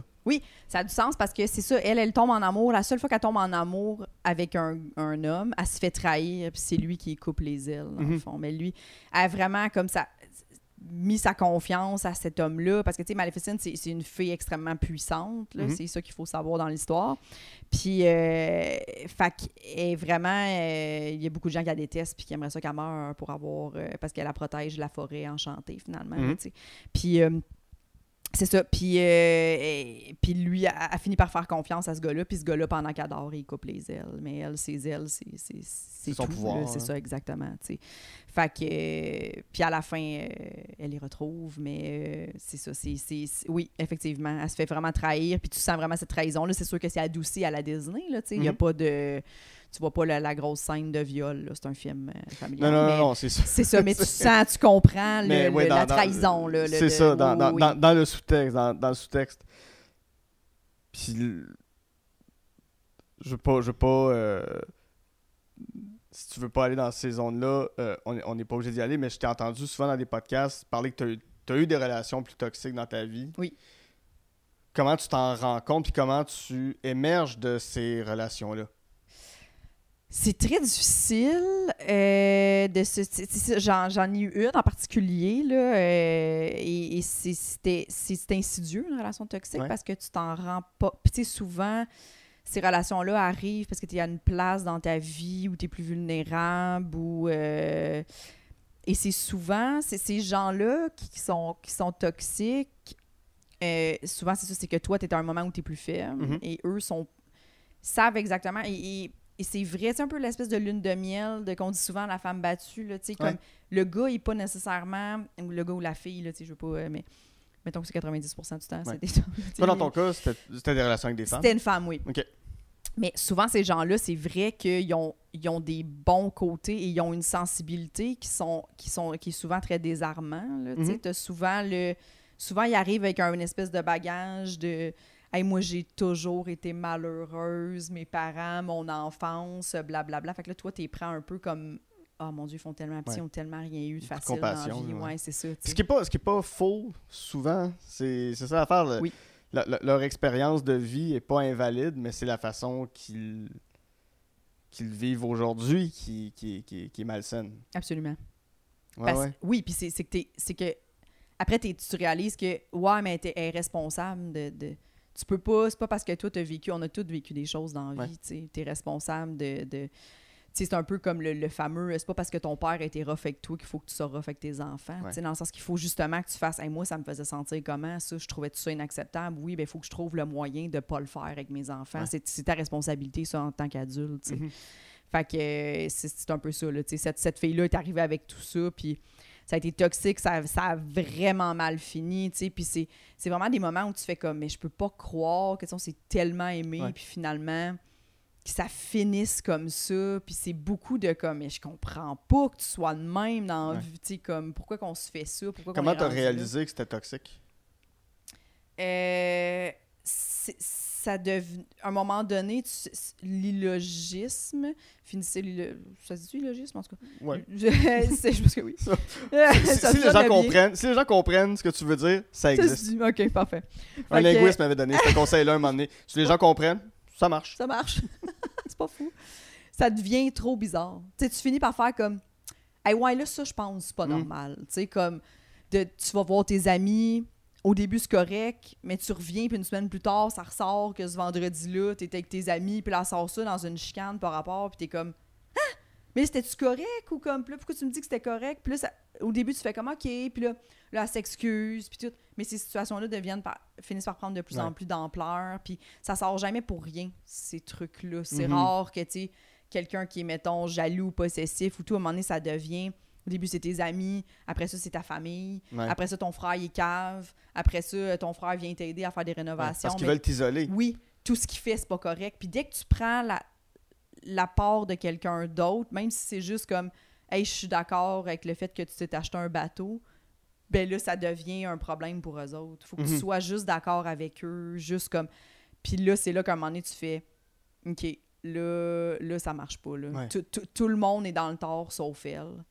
C'est un problème. Mhm. Mais comme. Après ça, en thérapie, tu règles ça, puis tu réalises que c'est. t'es- Ah, tu sais, mettons, ma psy, si elle m'a dit, ah, ben, tu sais, c'était une personne qui était narcissique, tu sais, euh, probablement. euh, Tu sais, je la connais pas, mais tout ce que tu me décris, c'est ça fit avec ça. Puis là, tu fais, OK, puis c'est souvent les personnes insécures, eux autres n'ont jamais rien à se reprocher. Puis, Ouais. tu sais. Puis à un moment donné, c'est ça aussi, c'est que tu fais. Tu sais, les chicanes, c'est pas normal que ça soit toujours ta faute. Hum, C'est ouais. pas normal, ça, tu sais. Puis c'est sûr qu'on veut tous avoir raison dans la vie, tu sais. Mais à un moment donné, tu fais, ouais, ça, je pense que de quoi. Fait que, tu sais, ça, au, au fil du temps, tu finis par. euh, mais c'est ça, nous, on- ce qui a été long avant qu'on se laisse, c'est qu'on avait une, une maison ensemble. Fait que là, moi, dans ma tête, j'étais comme, Hey, ça va être compliqué. Fait que je me suis dit, je vais essayer. Tu sais, tu veux être persévérant. Puis tu te fais dire, tu sais, Hey, il y a un couple, il faut que tu mettes de l'effort. Puis tout. À un moment donné, t'es- tu fais, ouais, mais non, mais je suis plus, je suis plus bien, puis ça n'a pas rapport. là. Tu sais, C'est c'est trop gros, c'est des problèmes qui me dépassent. Là. Je comprends. Ouais. Puis, si je reviens à Maleficent, euh, tu me parlais de sa relation qu'elle a avec, euh, euh, un, avec un prince. Comment ça se développe dans le film, cette relation-là? Est-ce qu'il y a de l'air charmeur au début, puis qu'il revire de bord à un moment donné avant de se couper les ailes? Je suis pas. Si tu me le poses, ça fait quand même un petit bout, je l'ai pas vu, ce film-là, mais je crois que oui. Si ma mémoire est bonne, c'est comme quelqu'un qui arrive dans la forêt, puis là, il fait comme je te veux pas du mal, je suis là pour t'aider, puis je crois vraiment que c'est ça. Puis Mm. je me rappelle vraiment qu'il gagne sa confiance, mais j'avoue que je sais pas. Mais c'est vraiment ça, ils ont vraiment des, des bons moments, puis elle finit par, euh, par y faire confiance, puis finit par, je crois, la demander en mariage même, Hum. puis finit par. euh, Ce qui est. Ce qui est le cas de beaucoup de relations toxiques Oui. qui Et- virent en mariage. Et surtout la symbolique de se faire couper les ailes, c'est quand même un peu ça quand t'es dans une relation Ah ouais. toxique. C'est vraiment la personne te coupe tes ailes, puis t'es vraiment à sa merci. Là. Ouais. Euh, c'est T'as des belles journées si lui a une belle journée Ouais. ou elle, elle a une belle journée. Tout dépend de cette personne-là. tu l'as dit, tu as fait de la thérapie. Comment tu as réussi à faire une symbolique à Saint-Saëns, retrouver tes ailes pour, euh, pour t'en sortir? Ben, c'est ça, c'est vraiment la thérapie qui a fait que je me suis reconstruit. Puis faut, ben, il faut que tu comprennes aussi Mm. le qu'est-ce que qu'est-ce que tu as été? Parce qu'à un moment donné, c'est ça, c'est que tu finis par faire, mais je suis folle, Carlis, pourquoi je suis restée là, tu sais? Ouais. Comme cette culpabilité-là est vraiment vraie, là, comme pourquoi je suis restée dans ce- de cette situation-là alors que, comment ça, j'ai été assez conne pour faire ça? Puis moi, je me disais, je veux pas jamais revivre ça, tu sais. Mm. Je veux être sûre et certaine que je me rembarque pas dans quelque chose qui ne, ne me sied pas puis qui, qui est toxique pour moi, là, tu sais. Fait que mais en thérapie, c'est vraiment une façon, ils ont des doctorats pas pour rien, les psychologues, sais, c'est une façon de... de, de- de- ils t'amènent à te faire comprendre que t'as t'as fait ça à cause de ça, à Mhm. cause de tel pattern, à cause de quand t'étais jeune, t'as été comme ça, puis blablabla, puis ça, ce que cette personne-là... Tu sais, moi, j'avais j'avais un peu le syndrome de je vais sauver tout le monde. Fait que, cette fille-là est arrivée avec genre, moi, je me suis tout le temps fait tromper, j'ai tout le temps des relations de Fait que là, tu veux l'aider, puis tu veux la protéger, puis t'es Puis là, comme- tu fais un peu le hey, avec moi, elle va être bien, ça va être cool. Puis Mm. finalement, rapidement, ça se détériore. Puis tu réalises que, OK, elle a sorti, tu sais, elle, elle est arrivée, là, toutes les filles qu'elle a datées, toutes des folles. Ouais, mais comme, à un moment donné, t'es il y a- genre- un problème, là. Ouais, puis moi, j'étais jeune, j'avais 24, là, Mhm. 23, tu sais. Fait qu'à un moment donné, tu fais, ouais, non, c'est ça, là, ça peut pas être tout le temps les autres, là. Mhm. C'est c'est rare que quelqu'un qui te dise toutes des folles, puis il y en a comme cinq filles, Ouais. tu fais comme, ouais, ça se peut une folle, deux Ça, folles, peut-être. C'est possible, une mauvaise relation, deux mauvaises relations, ça se peut. Oui, Ça Mais- se peut. Mais l'ensemble des relations, ça, ça commence à ressembler à un pattern. C'est ça. C'est plus. euh, je sais pas, là. C'est ça, ouais, ouais, ouais. Puis pourquoi tu choisis tout le temps des folles? Puis comme, OK, t'as tout le temps, tu sais, elle a tout le temps été l'abusée. C'est tout le temps elle que, Mhm. tu sais. C'est ça, tout est de la faute des Ouais. autres, tout le temps. Puis, opinion qui sera pas populaire, mais quelqu'un qui se fait constamment tromper, Mhm. c'est peut-être parce qu'il y a quelque chose qui cloche à un moment donné, là. C'est. C'est vrai. euh, Mais, mais en même temps, c'est ça, je comprends pourquoi tu dis que c'est pas populaire. C'est touché. là. Oui, oui, non, non, c'est ça, ça. Puis je, je je peux pas, je peux pas me prononcer sur ces affaires-là, mais. Tu sais, on. Dans, un, dans un couple. Je veux pas dire normal, mais euh, traditionnel. On est deux. S'il y en a un qui va voir ailleurs, ben, dans, dans une chicane, il faut être deux pour se chicaner. Puis si quelqu'un décide de prendre une autre avenue, il y a peut-être quelque chose qui s'est alimenté. C'est pas, pas- pas dans tous les cas, c'est pas dans toutes les, les relations, évidemment, forcément. Puis, allez pas penser, les auditeurs et les auditrices, que je dis que c'est de la faute de la personne qui s'est fait tromper. Si elle se fait tromper, c'est pas ça du tout. Mais il y a des cas où ça peut être alimenté par un côté et que le moyen de l'autre, c'est. Ça, ça devient irrationnel à un moment donné. Là. Oui, j'imagine que oui. Ouais, ouais, ouais, ouais. ouais. Ouais. Oui, ben puis souvent, hein, il y a aussi la théorie de la personne qui trompe l'autre personne, c'est pas, pas contre son conjoint, c'est Mm. quelque chose qu'elle elle a besoin de vivre. Ouais, c'est ça. C'est- aussi. Mais c'est ça, c'est souvent. C'est sûr que souvent, tu, tu peux, tu peux dire, ouais, il y a peut-être dans le couple quelque chose qui fonctionne Mhm. pas, puis c'est là à ça. devoir. C'est ça, c'est- la dynamique du couple. C'est pas la Oui. faute d'une personne. Non. C'est la dynamique du couple qui fait que des gens vont, vont réfléchir, penser ou commettre l'acte de tromper l'autre. euh, parce que c'est un. C'est une, gratification. Tu fais comme Ah, ben, quelqu'un me donne de l'affection que j'ai pas de l'autre bord. Puis Oui. Exact. C'est Oui. plus facile d'aller là. ben, ça vient avec tous les remords après ça. Ben, j'imagine, c'est ça, cette espèce de pattern-là aussi. C'est pour ça qu'on dit que même quand, quand tu es un peu considéré comme étant victime, dans l'exemple, la personne trompée, Mhm. la personne qui était avec quelqu'un Ouais. toxique, la personne qui était battue. Bon, tu as aussi besoin de comprendre, pas que c'est de ta faute, mais le pourquoi tu resté, resté là-dedans. Ça, c'est super important. Mhm. Le pourquoi tu attires des caves, pourquoi tu es tout le temps avec des hommes un peu violents? Tu sais, ça, c'est un pattern aussi que si tu le vois que c'est là-dedans, il faut que tu le comprennes, Ouais. ça. Puis c'est plate, mais tu le comprendras pas par toi-même. Non, non, non, non, c'est ça. C'est- par de l'aide Oui. professionnelle qui va, qui va t'amener là. Ouais, ouais. Puis je, je pense que n'importe qui qui écoute en ce moment, on- on- tout le monde a des référents de quelqu'un qui s'embarque toujours dans des relations que. Au bout de- Tu sais, tu rencontres la personne une fois, tu fais, mais ce gars-là, il a pas d'allure, là. Pourquoi t'es avec quelqu'un même? Puis c'est encore un. On va donner des noms fictifs, mais c'est encore un Steve, c'est encore un Kevin qui arrive, qui a de l'air d'un douchebag, puis. C'est ton huitième Steve Oui. que tu passes en six ans, là, un moment donné, puis ça finit toujours mal avec ces Steve. Je m'excuse à tous les Steve qui pourraient se, se sentir offensés si vous avez été. euh, c'est quoi la phrase qui est bien populaire, là? Si vous avez été choqué par mes propos, Oui. euh, je, je tiens à m'excuser à toute personne qui aurait pu être choquée par ces propos. C'est Steve est utilisé dans le texte euh, pour. ouais. Steve est utilisé dans le texte pour alléger le c'est pas une généralité. Oui, c'est ça. C'est ça, l'emploi du Steve ça. est utilisé. Mais oui, ça. C'est ça, ouais, ça ressemble à ça. Puis, ouais, c'est important, je pense. euh, allez consulter, gang. Non, mais c'est important de, de, de, de, de réaliser ça. Hmm, ouais. Que, ouais, pour se protéger soi-même. Ouais. Qu'est-ce que- qu'est-ce qu'il y a dans, dans- dans le deuxième que tu as aimé, dans le deuxième Maleficent? Euh, Celui-là, je l'ai vu juste une fois. Euh, c'est beaucoup plus beaucoup plus d'action, beaucoup plus des effets spéciaux sont très présents Mhm. là-dedans. Là, euh, fait que c'est vraiment bon. Mais euh, c'est ça, l'histoire est encore très. À un moment donné, il y, a une chicane un peu entre euh, Aurora puis Mhm. Maleficent. Puis on se demande là, si ça, s'ils vont survivre à ça, là, à ce- cette espèce de, de, de, de, trahison-là, puis de tout ça. Donc, c'est encore là le. le, le- ouais, la, la, la ligne est mince entre. euh, est-ce que ça va bien aller, puis est-ce que ça va être la fin, est-ce que Maleficent est vraiment méchante, puis euh, c'est plus, plus challengeant, mais j'ai- vraiment trouvé que ça a été bien réussi, ces deux-là. Tu sais, moi, mettons, le, le live, ben, le, je sais pas si c'est- ça le bon terme, là, mais comme, mettons, le Cendrillon qu'ils ont fait en vrai, j'ai Ouais. pas trouvé ça bon, hein, tu sais, j'ai pas... J'ai fait comme, ah, c'est... Mais Maleficent, j'ai vraiment trouvé que la twist, était- l'histoire, c'est bien scénarisé, c'est bien Mhm. fait, j'ai vraiment vraiment trouvé que c'était bon. Puis le 2, j'ai pas trouvé que se sont plantés non plus. Là, c'est une belle suite. Génial.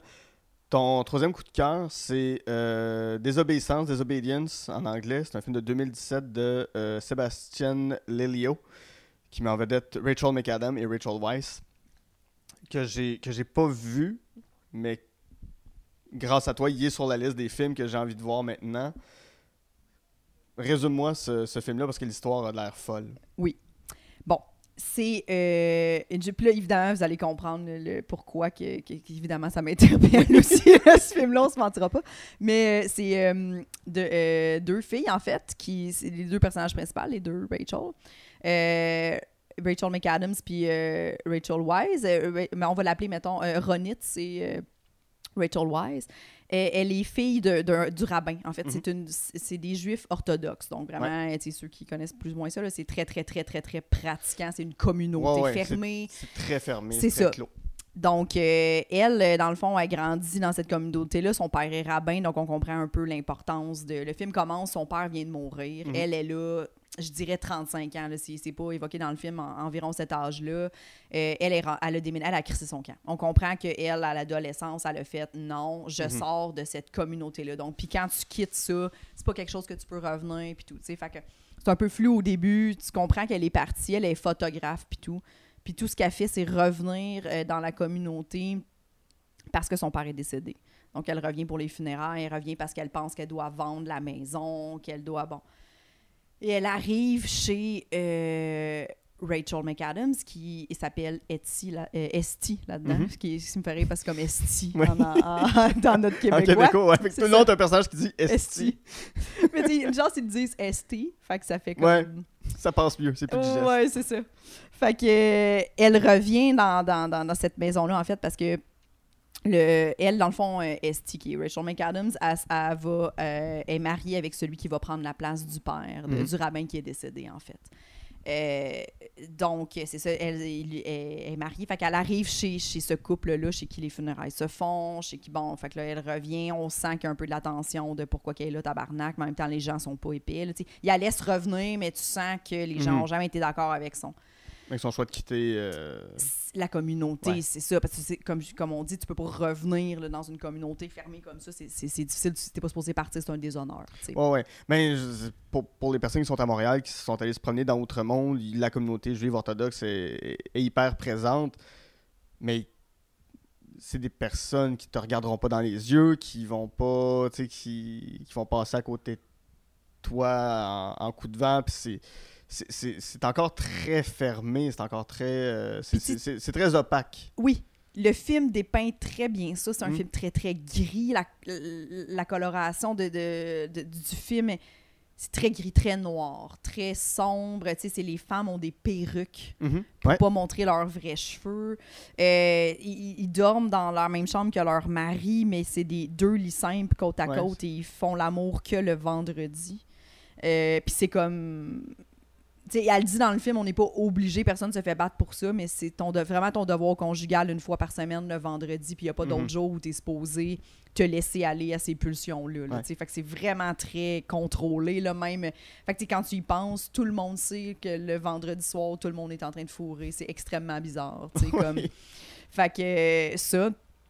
Puis, euh, bon, c'est dépeint très comme. euh, euh, tu vois un peu la tristesse puis la lourdeur de, Mhm. de, de, de- de Rachel McAdams qui est dans ce mariage-là. Puis là, quand euh, Ronit revient, euh, tu vois entre les deux femmes qu'il y a quelque chose qui s'est passé, mais tu sais pas pour le moment. Mais tu comprends qu'elles ont été amies, les, les trois, en fait, elles ont été amies, elles, quand elles étaient jeunes, et euh, le mari de Rachel Mhm. McAdams, c'était un trio, c'était des amis, Ouais. dans le fond, ils ont un peu la même âge, ils ont grandi ensemble, puis tout. C'était leur meilleur ami, puis Rachel, elle s'est mariée avec, le- avec, avec lui. Puis là, finalement, tu comprends dans le film qu'à un moment donné, euh, ils s'en vont vider la maison, les deux filles ensemble. Elles s'en vont vider la maison du père. Puis, euh, ben, faire le tour, puis tout pour ramasser les trucs, parce que finalement, elle apprend que son père, euh, il, a, il a même pas laissé la maison tellement il est Mm. en tabarnak qu'elle soit partie. Fait qu'elle a juste pas d'héritage. Elle est juste revenue, puis lui a tout laissé à la synagogue. Ouais. c'est bon. Fait que là, elle s'en va juste ramasser ça, puis là, Rachel McAdams a fait juste comme Ah, tu, te- euh, euh, tu te rappelles-tu quand on était jeune, nanana, tu sais, ton père était tout le temps ici, puis tout, puis elle était comme Ouais, mais ça nous permettait de faire ce qu'on voulait. Puis là, les deux filles s'embrassent, puis là, c'est genre, là, tu comprends qu'il y a eu, OK, quand il était jeune, dans le fond, euh, il, était, il vivait une histoire d'amour lesbienne qui était interdit Ouais. complètement, tu sais. Puis là, ça re- le, fait que, le fait que cette femme-là revient, elle est partie, dans le fond, pour sauver son ami. C'est ce qu'on comprend, parce que dans le fond, eux autres, ils se sont fait pogner. Puis euh, la fille, parce qu'évidemment, l'homosexualité n'est pas permise, Ouais. là, on se- c'est sans surprise. Puis euh, la fille se fait prendre, ben, ils se font prendre en fait ensemble, puis euh, elle, elle s'en va pour laisser l'autre vivre sa vie. Elle décide de sauver pour que l'autre personne puisse, pour que Rachel McAdams puisse se marier par avoir sa vie. Ouais. Puis, euh, mais là, c'est ça, elle revient, puis là, c'est comme plus fort. Mais comme, tu sens vraiment, tu sais, moi, ces histoires-là d'amour interdit, ben, tout le monde, on se Ben mentira oui, pas, oui, oui, des histoires d'amour interdit, c'est Ça comme... vient chercher tout le monde. Mais oui, tu sais, dans le sens qu'aujourd'hui, surtout à l'époque, en ce moment où tout le monde se rencontre sur Tinder, tu sais, comme la, de vivre un amour comme ça, puis tu le sens vraiment que c'est plus fort qu'elle, tu sais, Mhm. puis c'est tellement beau, c'est tellement bien fait. Le film est filmé la majorité à- du temps en caméra épaule, c'est des plans. C'est très, très beau, très bien Ouais. réalisé. Le DOP là-dessus, je sais pas c'est qui, je me suis pas renfor- euh, renseigné, mais c'est très, très beau. Les images sont très belles. Tu sens vraiment, c'est vraiment un film d'émotion. C'est un film qui est lent, mais qui est pas euh, trop lent. Il n'y a, pas le moment où tu as un cinéma d'auteur puis tu fais Hey, là, ça va, là, on pourra accélérer. C'est vrai, moi, je trouve que tout le long, le rythme est excellent. Je trouve ça bon. C'est un film qui donne des frissons. euh.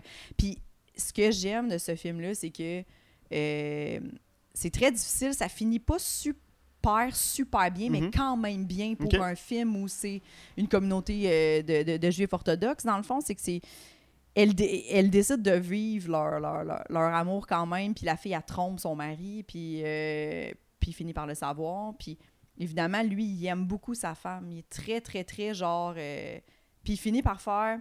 Pour, il y a une belle scène là-dedans où comme, il la confronte, puis il dit... Il y a du monde dans le village qui t'ont vu embrasser, l'autre fille, puis c'est-tu vrai, puis tout. Puis là... euh, il fait comme qu'est-ce que tu nous fais? Pourquoi tu fais ça? Tu sais puis est comme pourquoi tu nous fais ça aujourd'hui? Puis tout puis comme j'ai toujours été comme ça tu sais, Mhm. tu le savais quand on était jeune tu, tu pensais que ça allait me sauver puis tout parce que c'est un peu ça on comprend que les- le rabbin a fait tu vas te marier pour que ça te sauve puis comme j'ai toujours Pour te été comme guérir, entre guillemets. Exactement. Mhm. Puis là, elle crie à son mari, tu sais, verge sur le chest. Ben, comme, même quand on était des jeunes filles, puis qu'on savait même pas, ça a toujours été comme ça. Puis comme j'ai toujours été lesbienne, Wow. toujours pensé à des filles. tu sais. C'est une scène vraiment comme. Ça vient chercher en moi, évidemment, vu que je suis lesbienne, le fait que moi, j'ai toujours eu le droit d'être lesbienne. Ouais. Ça n'a jamais été interdit, là, tu sais. Puis ça, ça- à chaque fois que je vois des films comme ça, je me dis tout le temps, hey, il y a des femmes qui ont sou... Il y a Ouais, des gens qui ont facile, souffert, là. C'est quand même révoltant qu'encore aujourd'hui, on, en- on, on soit là, tu sais. Oui, c'est ça, parce que puis tu comprends vraiment que le film, ce qui est important de comprendre, c'est que c'est pas. Ça se passe pas dans les années 20, là. C'est vraiment aujourd'hui, là, tu sais.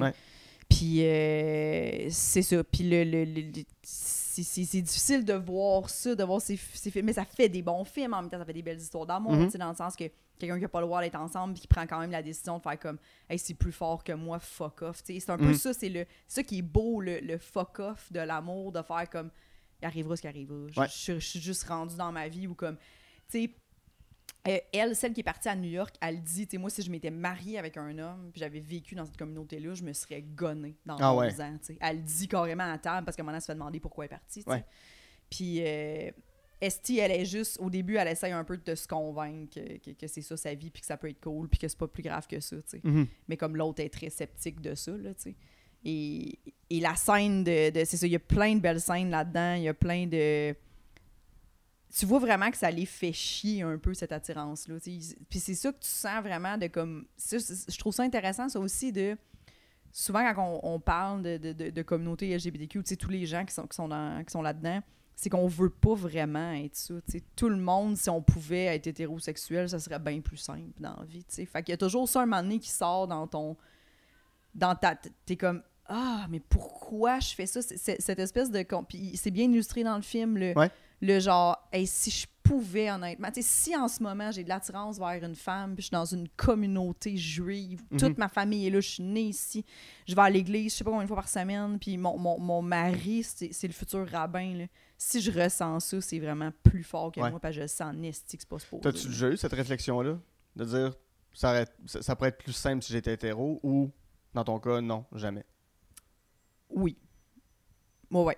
Mm. Sans, ouais, ouais, sans, sans, sans l'ombre d'un doute. Là, moi, quand, quand j'ai commencé à me poser ces questions-là, j'étais pas comme, hey, cool. J'étais juste comme, oh mon Dieu, si je pouvais ne pas être ça, tu sais. Je pense vraiment que c'est une question de. C'est que c'est encore un peu nouveau, Mhm. l'homosexualité, quand on y pense. Maintenant, c'est accepté, c'est cool, là, mais tu sais, ça fait pas tellement longtemps. Là, Ouais. C'est parce que les, les- les personnes trans sont arrivées. Oui, que ça. ça- Que ça- là, les homophobes c'est tout à fait vrai. juste fait comme Ah, il y a un autre layer. C'est exactement C'est ça. vraiment ça qui est arrivé. Oui, Parce que là, ils ont fait comme Ah, on peut frapper sur d'autres mondes. C'est pas plus acceptable, là. C'est pas mieux. On devrait jamais. Mais ils ont fait Ah, ok, fait que finalement. Ok, les, les- tout- toutes les gays et les lesbiennes, allez-y, là. On a, on a notre autre groupe de personnes sur qui on va varger. oui, C'est exactement ça ça. qui est arrivé. Puis c'est qu'à l'école, ou tu sais, même dans, dans- mes parents me parlaient pas de ça tant que ça, puis c'est pas de leur faute. là, Ouais. C'est juste, tu te fais tout le temps dire quand tu vas avoir un chum, puis tu vas voir quand tu vas commencer à dater des petits Ouais. gars, puis t'es comme, OK, fait que tu sais, c'est ça. Fait que déjà là, dans ta tête, ça, ça, ça de fait penser à autre chose pour toi. Tu fais, ah, c'est pas ce qui est prévu, genre, Ouais. nécessairement, tu sais. Fait que c'est un peu difficile. C'est un peu comme, mettons, le, le classique. euh, famille de médecins, puis le, le- le jeune, lui, il décide qu'il veut pas être médecin. Il mais comme, artiste. oui, c'est ça, mais comme c'est comme si tout en grandissant, lui, la seule affaire qu'il s'est fait offrir, c'est mec que t'ailles en médecine, puis Mhm. mec que tu sois. Fait que t'es comme, c'est pas supposé être compliqué si je veux être notaire, mais c'est juste, en ce moment, je sens que c'est une trahison, ou que c'est bizarre, ou que c'est pas ça que c'est supposé, tu sais. Ouais, ouais. Fait que, ouais. C'est qui la. À, à quel âge. ok, voyons. Hey, je- mes mots. T'avais quel âge la première fois que t'as vu une fille puis t'as fait.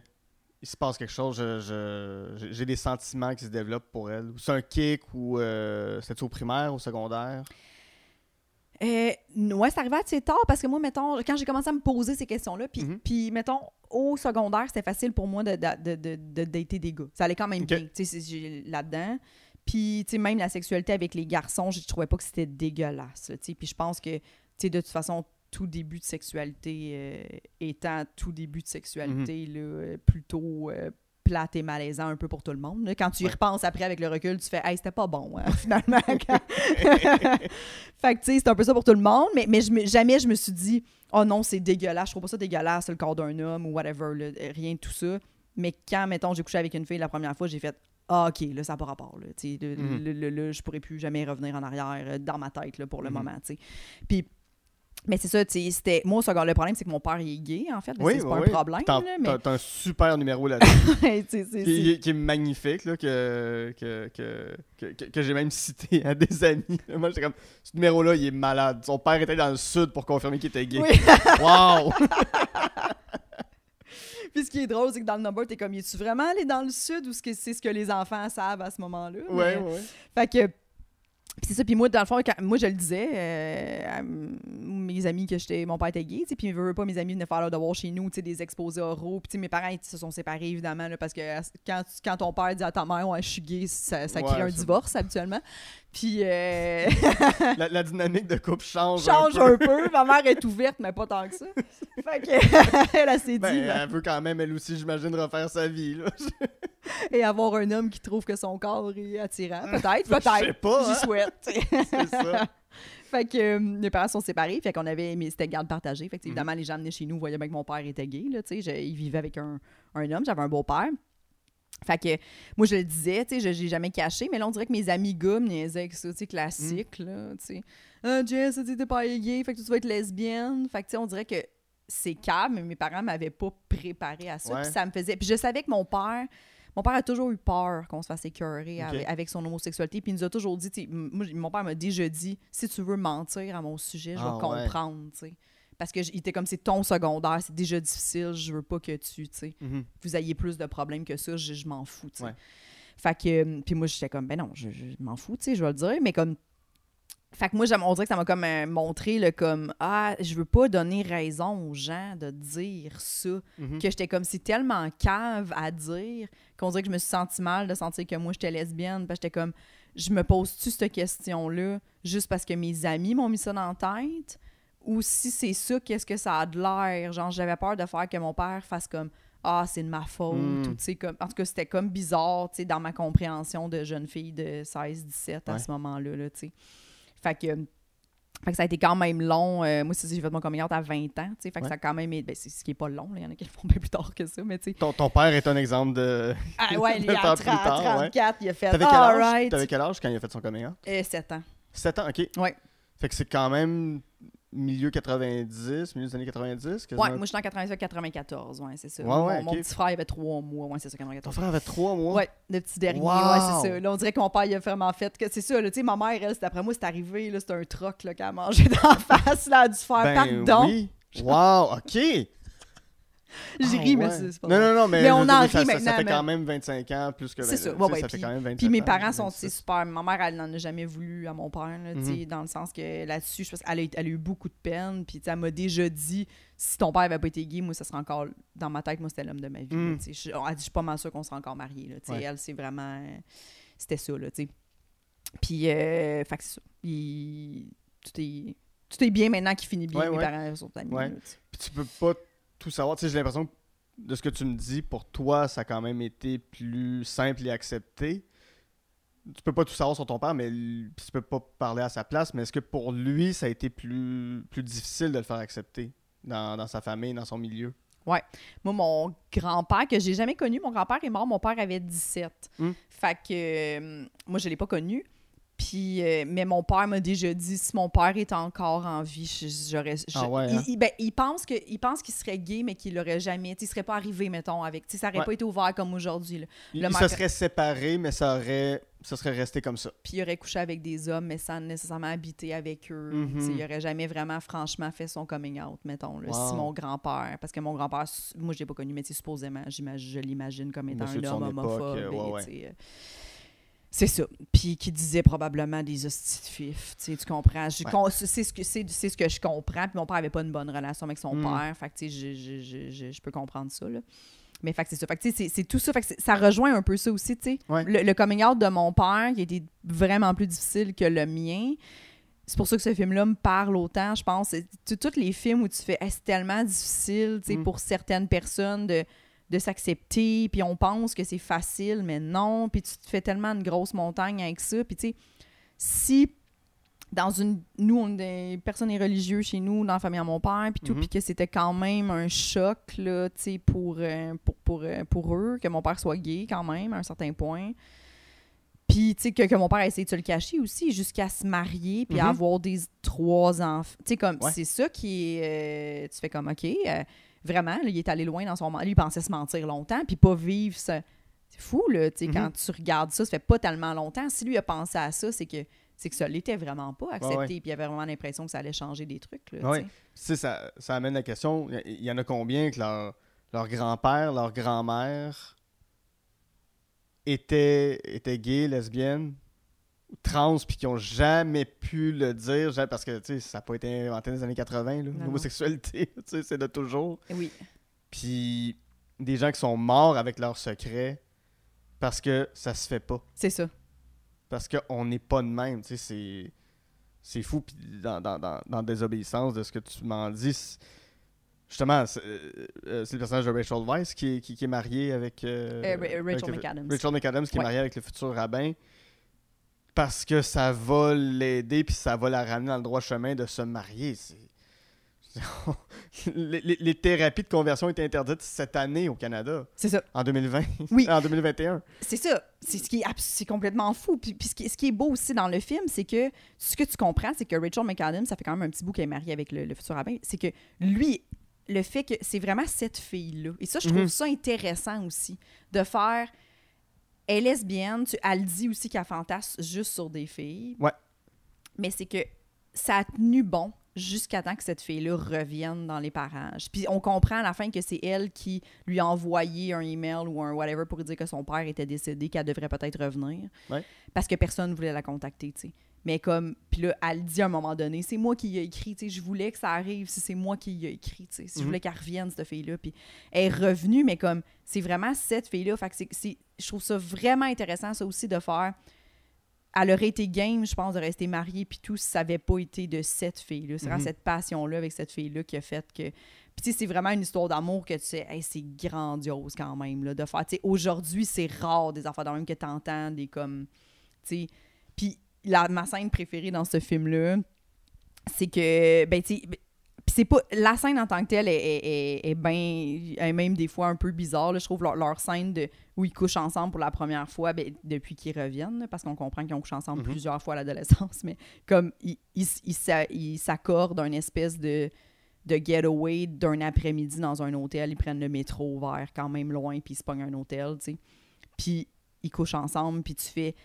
Mais cette scène-là, ce moment-là où tu fais j'ai 3 heures, 4 heures, genre, cette Mhm. espèce de scène-là, que tu- ce moment-là de vie où tu fais à quel point les minutes sont importantes. Ouais.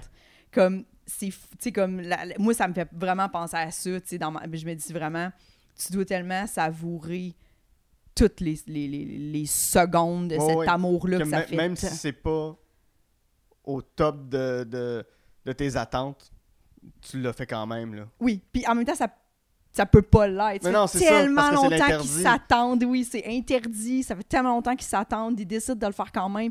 Il y a quelque chose de comme... C'est complètement fou. C'est vraiment du, du, du, du next level. Puis justement, de faire comme... Elles vivent ça.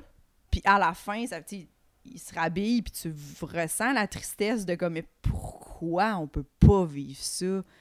Tabarnak, tu sais, Ouais. comme à quel point c'est... Puis là, je retourne voir mon mari, c'est quoi ma vie? Tu sais, ça, ça peut pas être ça, Ouais. tu sais. Elle sera pas heureuse là, le soir. Là. Non. Puis elle, elle aura pas. de- Il y a peut-être de la culpabilité parce qu'il y a du mensonge, mais elle sera pas heureuse de se retrouver dans cette maison-là. Et ce qui est beau de ce film-là aussi, c'est que. Donc, c'est ça, là, elle lui dit, tu sais, à, à son mari, puis là, Mhm. son mari sait, puis, puis il comprend que, que là, c'est trop pour elle, puis tout, puis comprend bien que, genre, le fait qu'elle lui dise, j'ai toujours été comme ça, puis ça va pas changer. Ouais.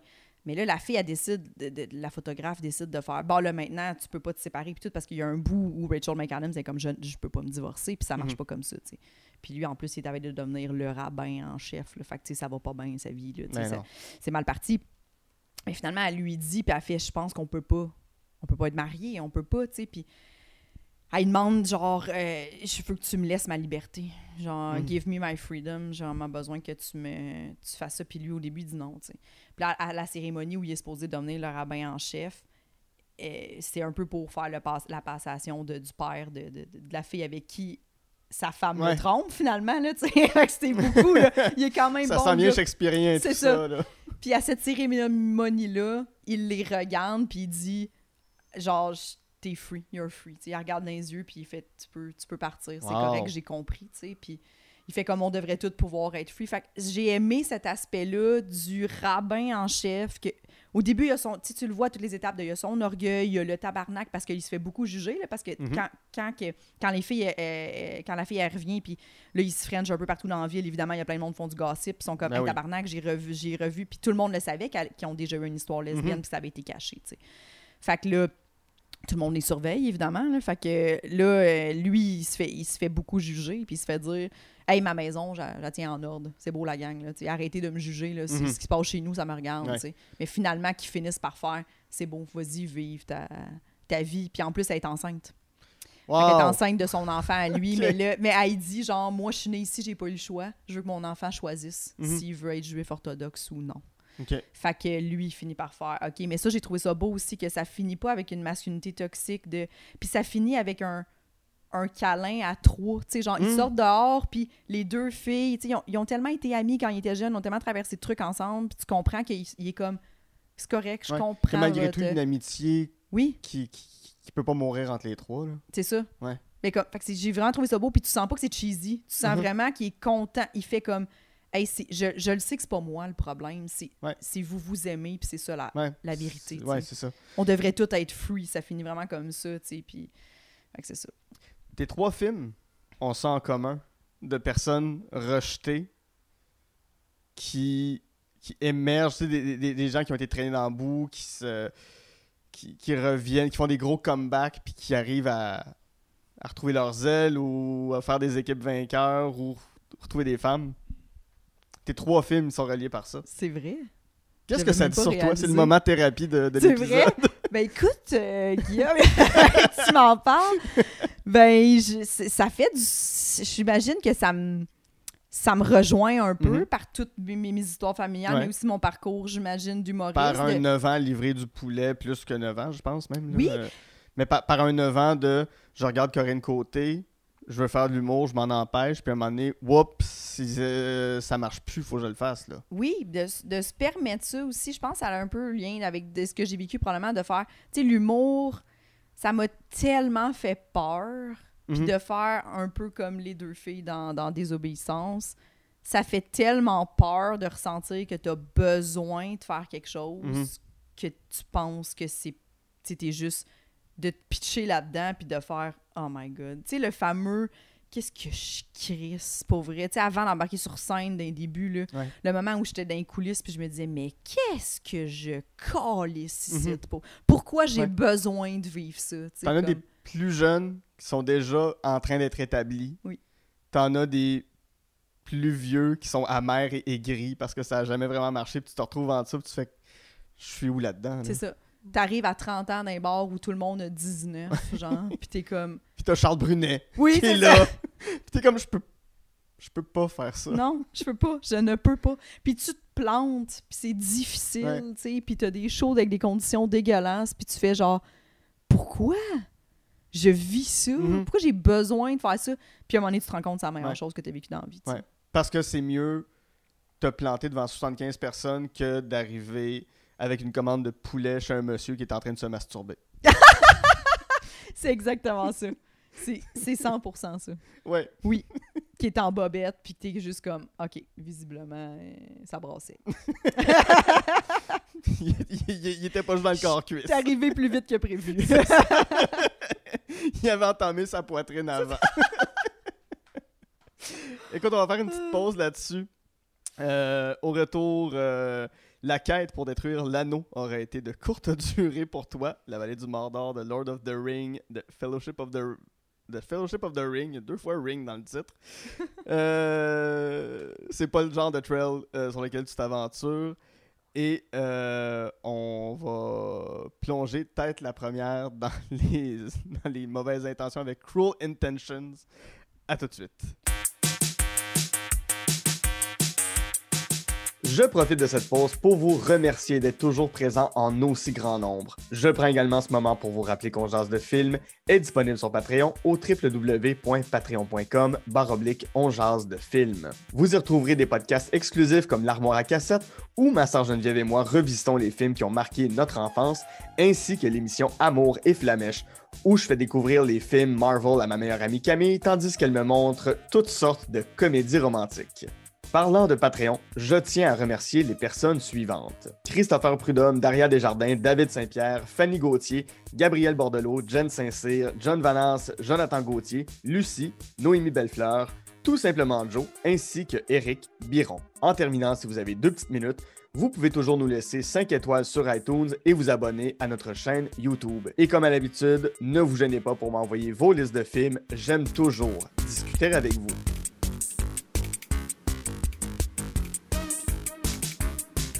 De retour en jazz de film avec mon invité Jessica Chartrand, avec qui, en première partie, on a jasé des films Moneyball, Maleficent et Désobéissance, Disobedience. Ton film détesté maintenant, c'est euh, The Lord of the Rings, The Fellowship of the Ring, un film de 2001 de, réalisé par Peter Jackson, qui met en vedette les hobbits, les, les, les, les orques, les, euh, tout- ce que je ne saurais nommer. Je ne suis pas Charles Beauchesne, mesdames et messieurs. Euh, Elijah Wood, euh, Ian McKellen, Liv Tyler, Sean Austin, Kate Blanchett, euh, Viggo Mortensen, Orlando Bloom, et la liste continue, continue, continue, continue.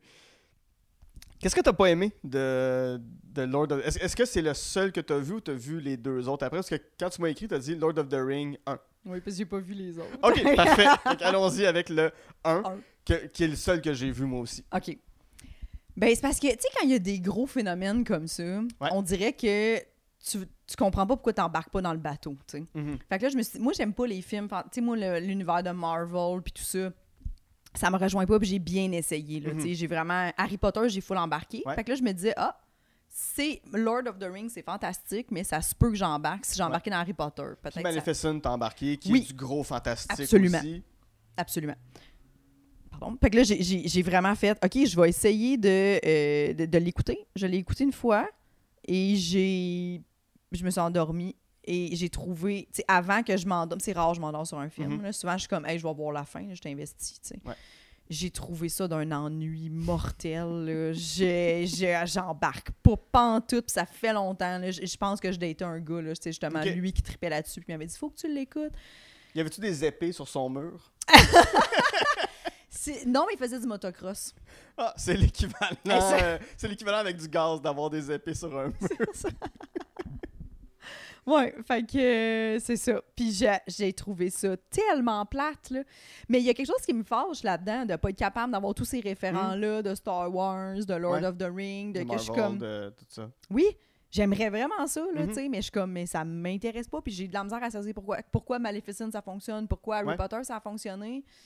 Peut-être la trame plus émotionnelle, Harry Potter émotionnel, oui et non, peut-être plus euh, jeune, t'es adolescent, Ouais. tu Harry Potter, tu sais. C'est un peu ancré dans notre monde aussi, en parallèle. tu Il y a des référents qu'on comprend. Oui, mais, c'est vrai. C'est ça. Puis Maleficent, Ma- Maleficent, ça part quand même d'un film de Disney. Il y a quand même des repères qui sont là.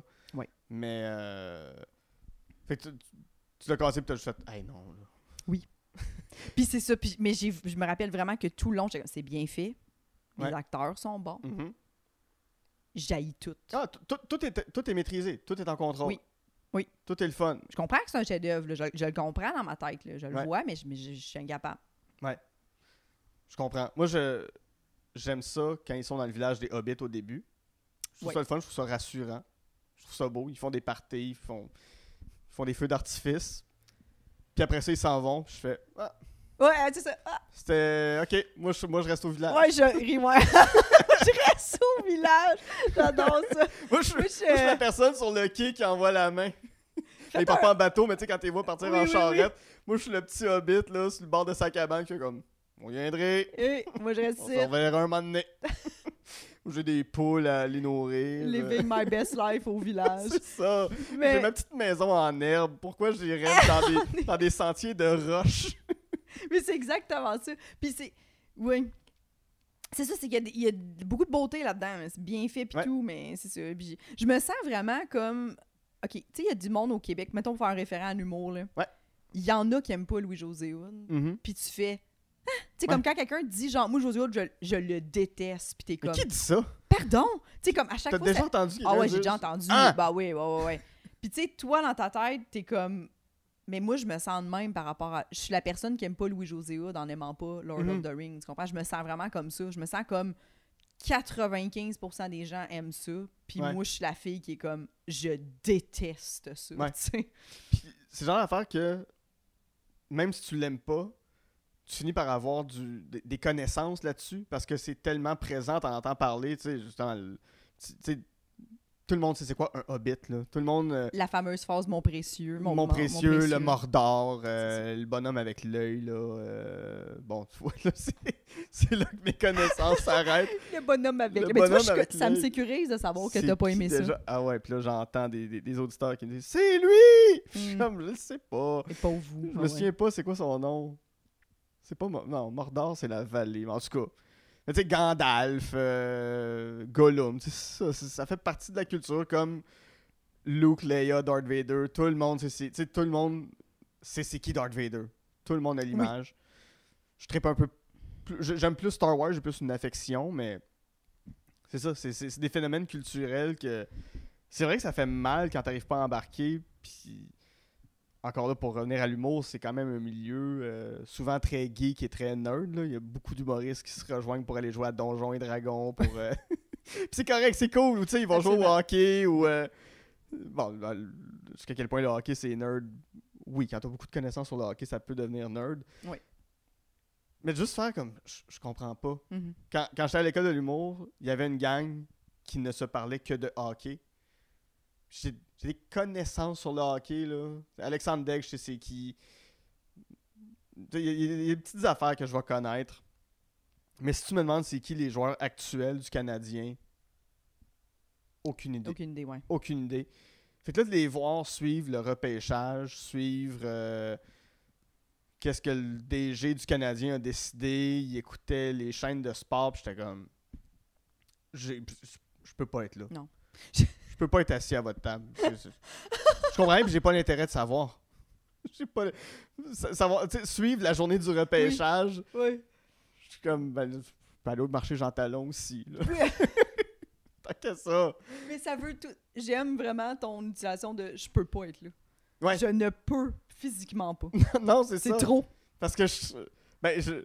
J'aurais même pas un sentiment de l'imposteur parce que je suis un imposteur, tu sais, je, puis je peux pas faire semblant, je, je peux pas inventer des noms, là, tu sais, ils sont là à parler de Costitine, Kotkaniemi, tout ça, puis je peux pas arriver comme Krimbin, ah ouais, je suis comme, va-t'en, Ouais, puis ça paraît tellement quand tu connais rien au hockey, puis tout le monde parle de, de, de drafter Ouais. telle personne, puis genre, euh, ouais, mais c'est un, un allié gauche, puis t'es comme, ah, sacrément, je sais-tu, moi, ça. C'était quoi, je sais.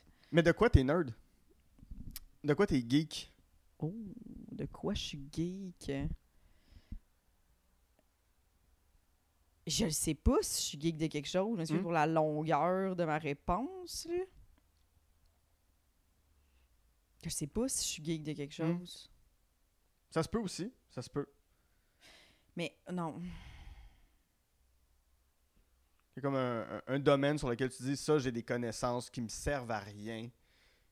Je pourrais en parler longtemps. Sûrement que ça va me popper. Là. Hmm. À un moment donné, je vais faire, ben oui, ça, esti. Ouais. Mais. Ou c'est ta blonde là, qui va te dire, ah, tu parles encore de ça. là. Oui, ouais, ouais, ouais, ouais, ouais, ouais.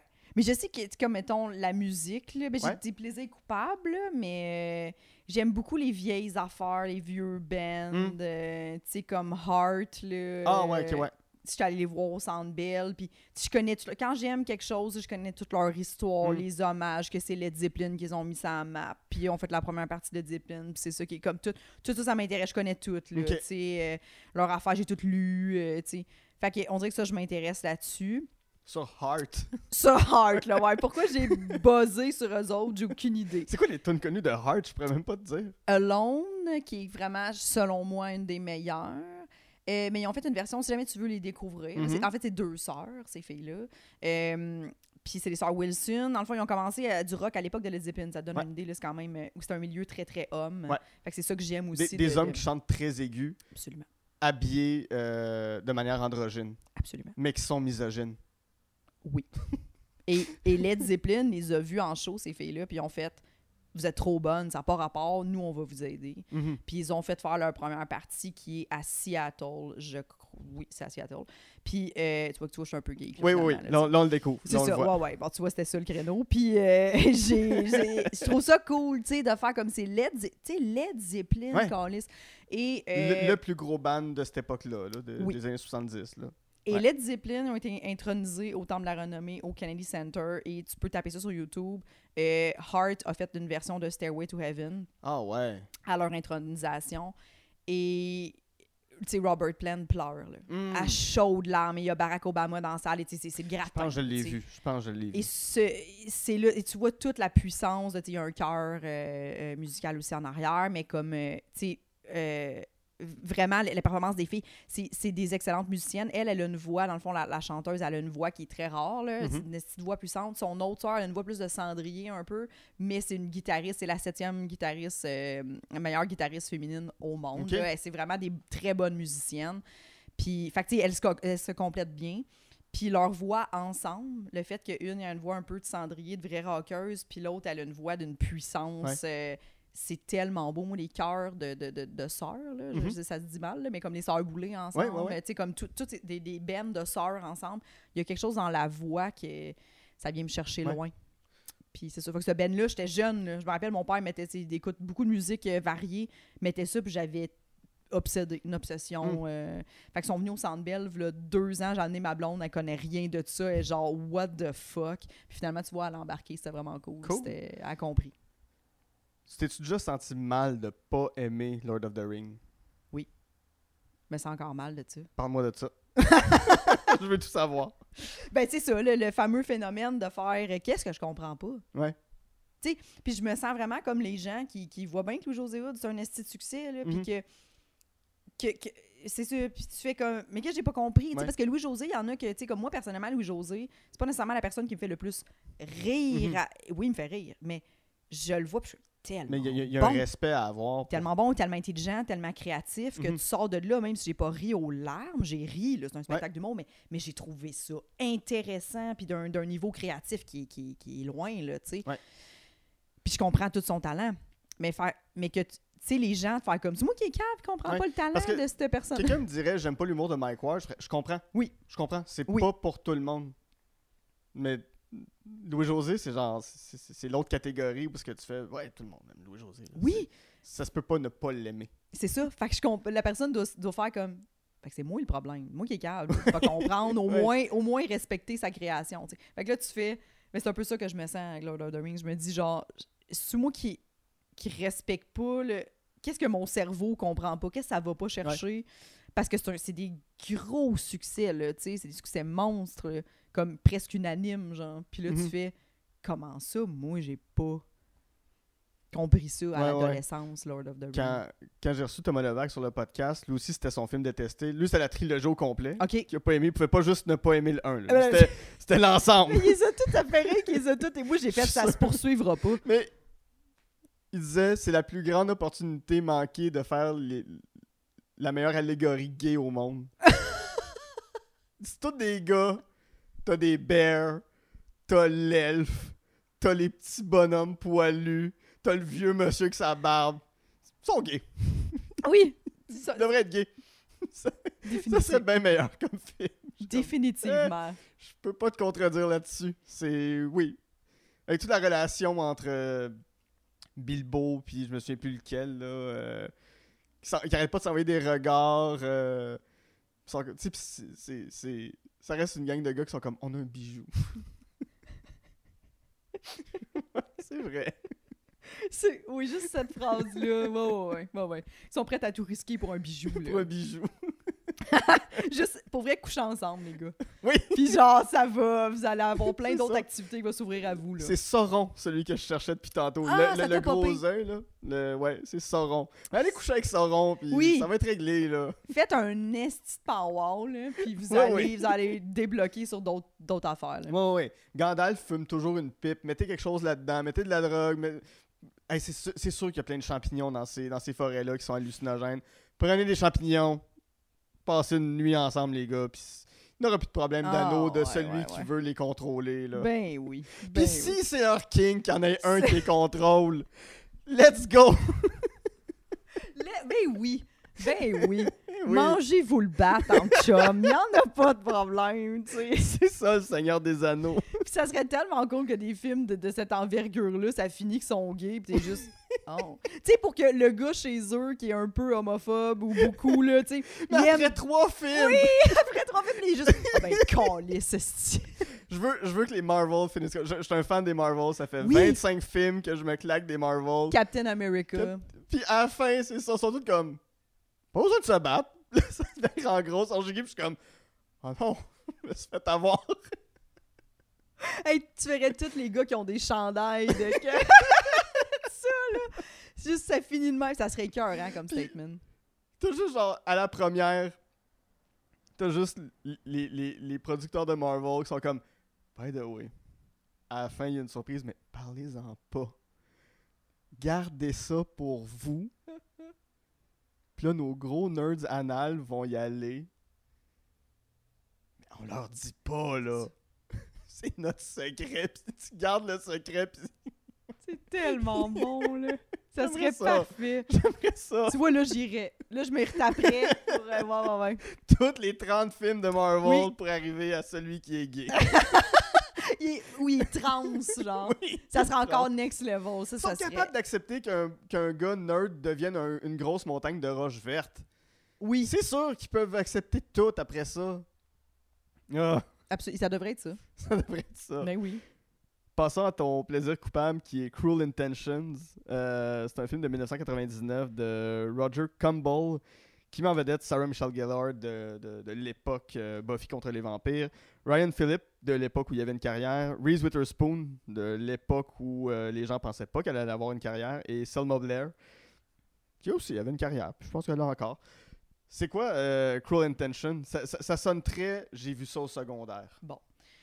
Encore là, je m'excuse pour mes choix un peu euh, lesbiano-érotistes, là, érotiques, là, mais euh, c'est ça. Dans le fond, euh, tu l'as dit, là, euh, Sarah Michelle Gellar, bon, Buffy, c'est Buffy. exactement mon adolescence, exactement mon éveil sexuel, là, je m'en tirais pas.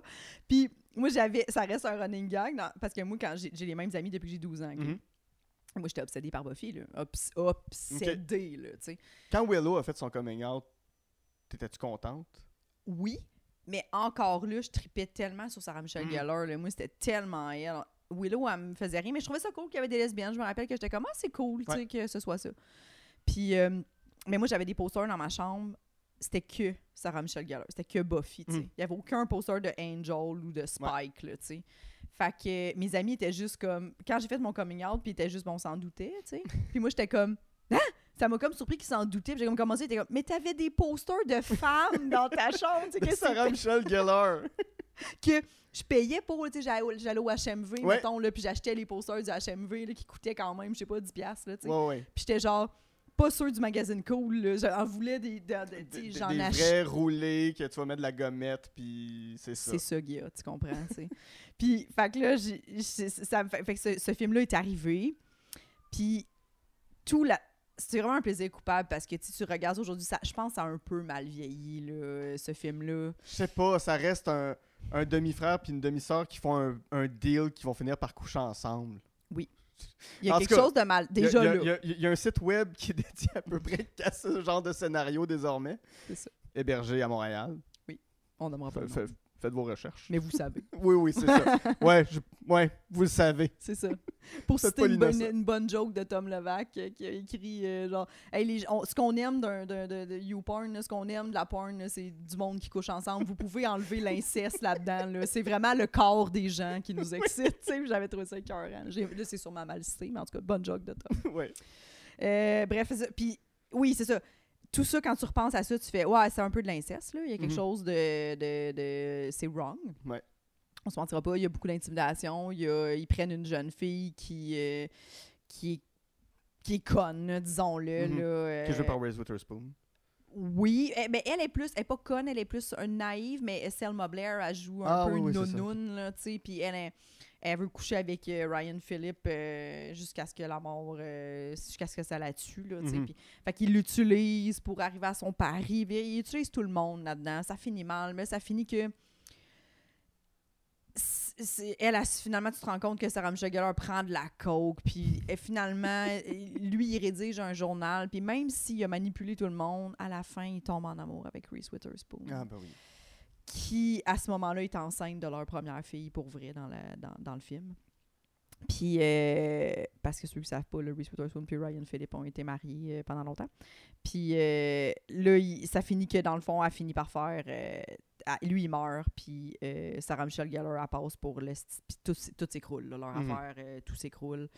Puis c'est c'est ça. C'est une famille très riche new-yorkaise. les parents sont, sont pas là. Fait que les deux sont dans une espèce de condo qui vaut des millions Mhm. de dollars. Ils ont une bonne. euh, genre, tu sais, ça va pas, là. Leur, euh, c'est La misère des riches. Ouais, ouais, il y a une Jaguar, euh, puis ça fait partie du, du là. S'ils réussissent pas, si lui réussit pas à coucher avec la fille qui veut garder sa virginité avant d'être mariée, puis tout, euh, Sarah gagne Sa Jaguar. sa Jaguar. Fait que tu sais, ça te donne une Ouais. idée de la trame du film. Si là, lui gagne, il couche avec Sarah Michelle Gellar.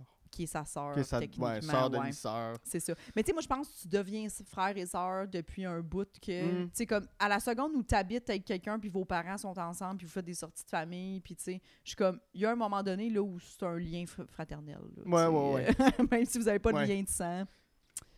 Puis pourquoi C'est un plaisir coupable? Parce que c'est cheesy, tu sais. Puis je pense que j'ai tripé là-dessus parce que les acteurs sont incroyablement beaux Mhm. dans ce film-là. La tension sexuelle est bien présente tout au long de ça. Euh, Il y a quand même euh, un fameux baiser euh, échangé entre Sarah Michelle Gellar et Selma Blair qui ont gagné un prix pour le meilleur baiser au cinéma. Au MTV Movie Awards. Oui, c'est ça. Fait encore là, là, on sent le, le pourquoi j'ai, j'ai, trippé sur ce film-là un peu trop. Là. Il a tout était là. là. Je sais pas, explique-moi pourquoi, je comprends pas. Oui. Et c'est ça, vu, ma- moi, Buffy, je trippais dessus. Et là, elle était blonde. Et là, dans ce film-là, elle est brune, Mhm. Sarah Michelle Gellar. Et je capotais. Genre, c'était comme next level. Je la trouvais magnifique. Elle était comme ténébreuse, mystérieuse, fucking bitch, une conne dans ce film-là, là, tu sais. Zéro mon genre de fille, manipulatrice pis tout, mais, mais reste que, mettons, si on ne parle que physiquement, je dois Mhm. avouer que j'étais en amour total avec elle euh, Ouais. dans tout ce qu'elle faisait. Est-ce que ta blonde ressemble à Sarah Michelle Gellar? Non. Ok. je, voulais, je voulais savoir. non. Mais. euh, Non, tu vois, non. Puis là, aujourd'hui, Sarah Michelle Gellar, il pas long, j'ai fait le move de ne plus la suivre sur Instagram. Ouais, rendu bizarre, hein? Je sais pas. rendu étrange. Je sais pas que. Ouais, j'ai j'ai- fait, hey non, là, c'est bizarre. Ok. Pourquoi? Parce que j'ai juste entendu des amis dire Hum, Ouais, non, faut plus la suivre, Sarah Michelle Gellar. Oui. C'est weird. Je sais pas, mais je sais pas qu'est-ce qu'elle a fait. Je- Puis je penserais, je peux pas te dire moi non plus, mais je trouvais qu'elle elle postait beaucoup de selfies bizarres. Ok. Puis comme, à un moment donné, j'ai juste fait, hey non, là, euh, c'était des drôles de. J'aime plus ta proposition. Ok. Tout simple que ça. j'ai plus le goût de voir tes stories. Ça m'intéresse plus. Elle, puis voyons, c'est quoi son autre chum qui était très populaire à la même époque? Freddie Jr. Prinze Jr. Bon. Ils sont ensemble depuis je sais pas combien. Ça fait genre 20 ans. 20 quelques années. Ouais, ouais, famille c'est- parfaite. Il y a que de quoi. Ça ils, marche. sont, ils sont connus sur, euh, sur le tournage de Scooby-Doo. Ah, les- oui! Oui. Film que j'ai vu aussi beaucoup trop souvent. là. Mais, euh, ouais, ouais, ouais. Mais c'est ça, ils sont magnifiques là-dedans. Reese est super belle. Tout le monde est bon, là, ils sont très très bons. Ça reste un bon film. Ça reste. Est-ce que, est-ce que j'étais naïve puis jeune? Oui, là, tu sais, Mhm. mais je trouvais que c'était une bonne histoire. C'était captivant comme film. Tout. Puis c'était encore un plaisir coupable dans le sens que, tu sais, j'ai eu le DVD longtemps. Là, maintenant, j'ai plus de lecteur DVD. Mhm. Mais c'est pas rare que des fois, je me le tape. là. Ok. Comme de faire comme Ah ouais. Ouais. Puis je le connais par cœur, là. À ce point-là? Ben ouais, quand même pas pire, là, tu sais. Puis il y a des scènes que je suis comme. Il y a une scène où Sarah Michelle Gellar, elle monte sur son frère pour le teaser un peu, pour essayer de. Genre, puis je suis comme, c'est dégueulasse. Tu sais, moi, j'en ai ça. des demi-frères, des demi. Tu sais, des- j'ai des demi-sœurs, là. Ouais, ouais, ouais. Je suis comme, c'est dégueulasse. C'est inacceptable. Tu sais, ça, ça se fait pas. Imaginez. Fait que maintenant, je regarde ça, puis ça me fâche un peu. Fait que c'est pour ça que c'est devenu un peu un plaisir coupable, parce qu'il y a des- des scènes où je suis comme, ben non. Ben non. Mais que t'as un plaisir à voir quand même. Pas, pas un plaisir euh, charnel ou quoi que ce soit, mais juste faire comme. Ça fait partie du film. Oui, et il faut dire que la musique dans ce film-là, Et- Ouais, la trame sonore a été vendue. euh, ils, ont, ils ont- ils ont vendu plein de CD de ça. Là. Oui, il y a The Verve qui a fait euh, Bittersweet Symphony. Non, c'est une magnifique chanson, mais c'est un One It Mhm. Wonder. C'est la seule- Mais ça les a propulsés de, de, de, de- cette chanson-là. est Mhm. comme. euh, c'est c'est magnifique. Et c'est ça, toutes les autres chansons, tout est, c'est vraiment bien choisi. Il y a euh, Joshua Jackson du, Ah ouais. du temps de Dawson qui joue un gay là-dedans, Wow. vendeur de drogue. euh. Il y a des bonnes passes, c'était un peu ouvert quand même. tu sais, Il y avait quand même un peu de, de- de- d'homosexualité, Mhm. un peu d'ouverture sexuelle qui était quand même intéressant, j'imagine, je pense, de mes 17 ans, là, Mhm. que je trouvais cool.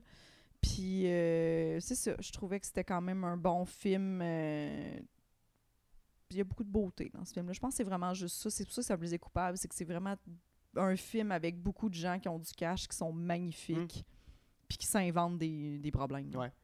T'es-tu quelqu'un qui lance des défis ou qui aime relever des défis quand quand on est comme yo, pas game ou euh, genre avec ta blonde, vous genre ce- pas des jeux d'intention cruelle là, mais euh, vous lancez-vous des défis?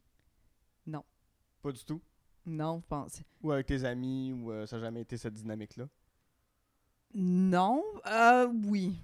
Ouais, ouais, mais des défis de Ouais, conne, là. Tu sais, c'est toujours dans le but de faire rire, mettons. Ça, oui. Mhm. C'est dans le but de faire rire, oui.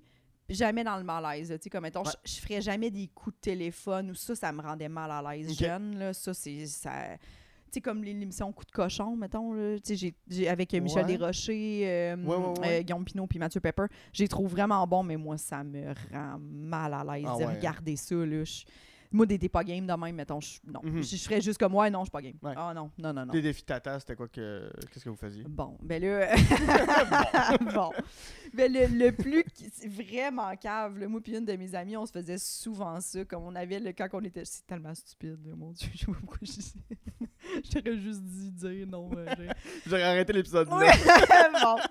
On avait le fameux. de- on se trouvait donc drôle de montrer notre craque de fesses, OK, dans des moments complètement inopportuns. Tu sais, de genre, mettons, on, était en- on faisait un hike. On faisait souvent des hikes quand on était jeune. Et mettons, on monte le Mont-Saint-Hilaire, genre.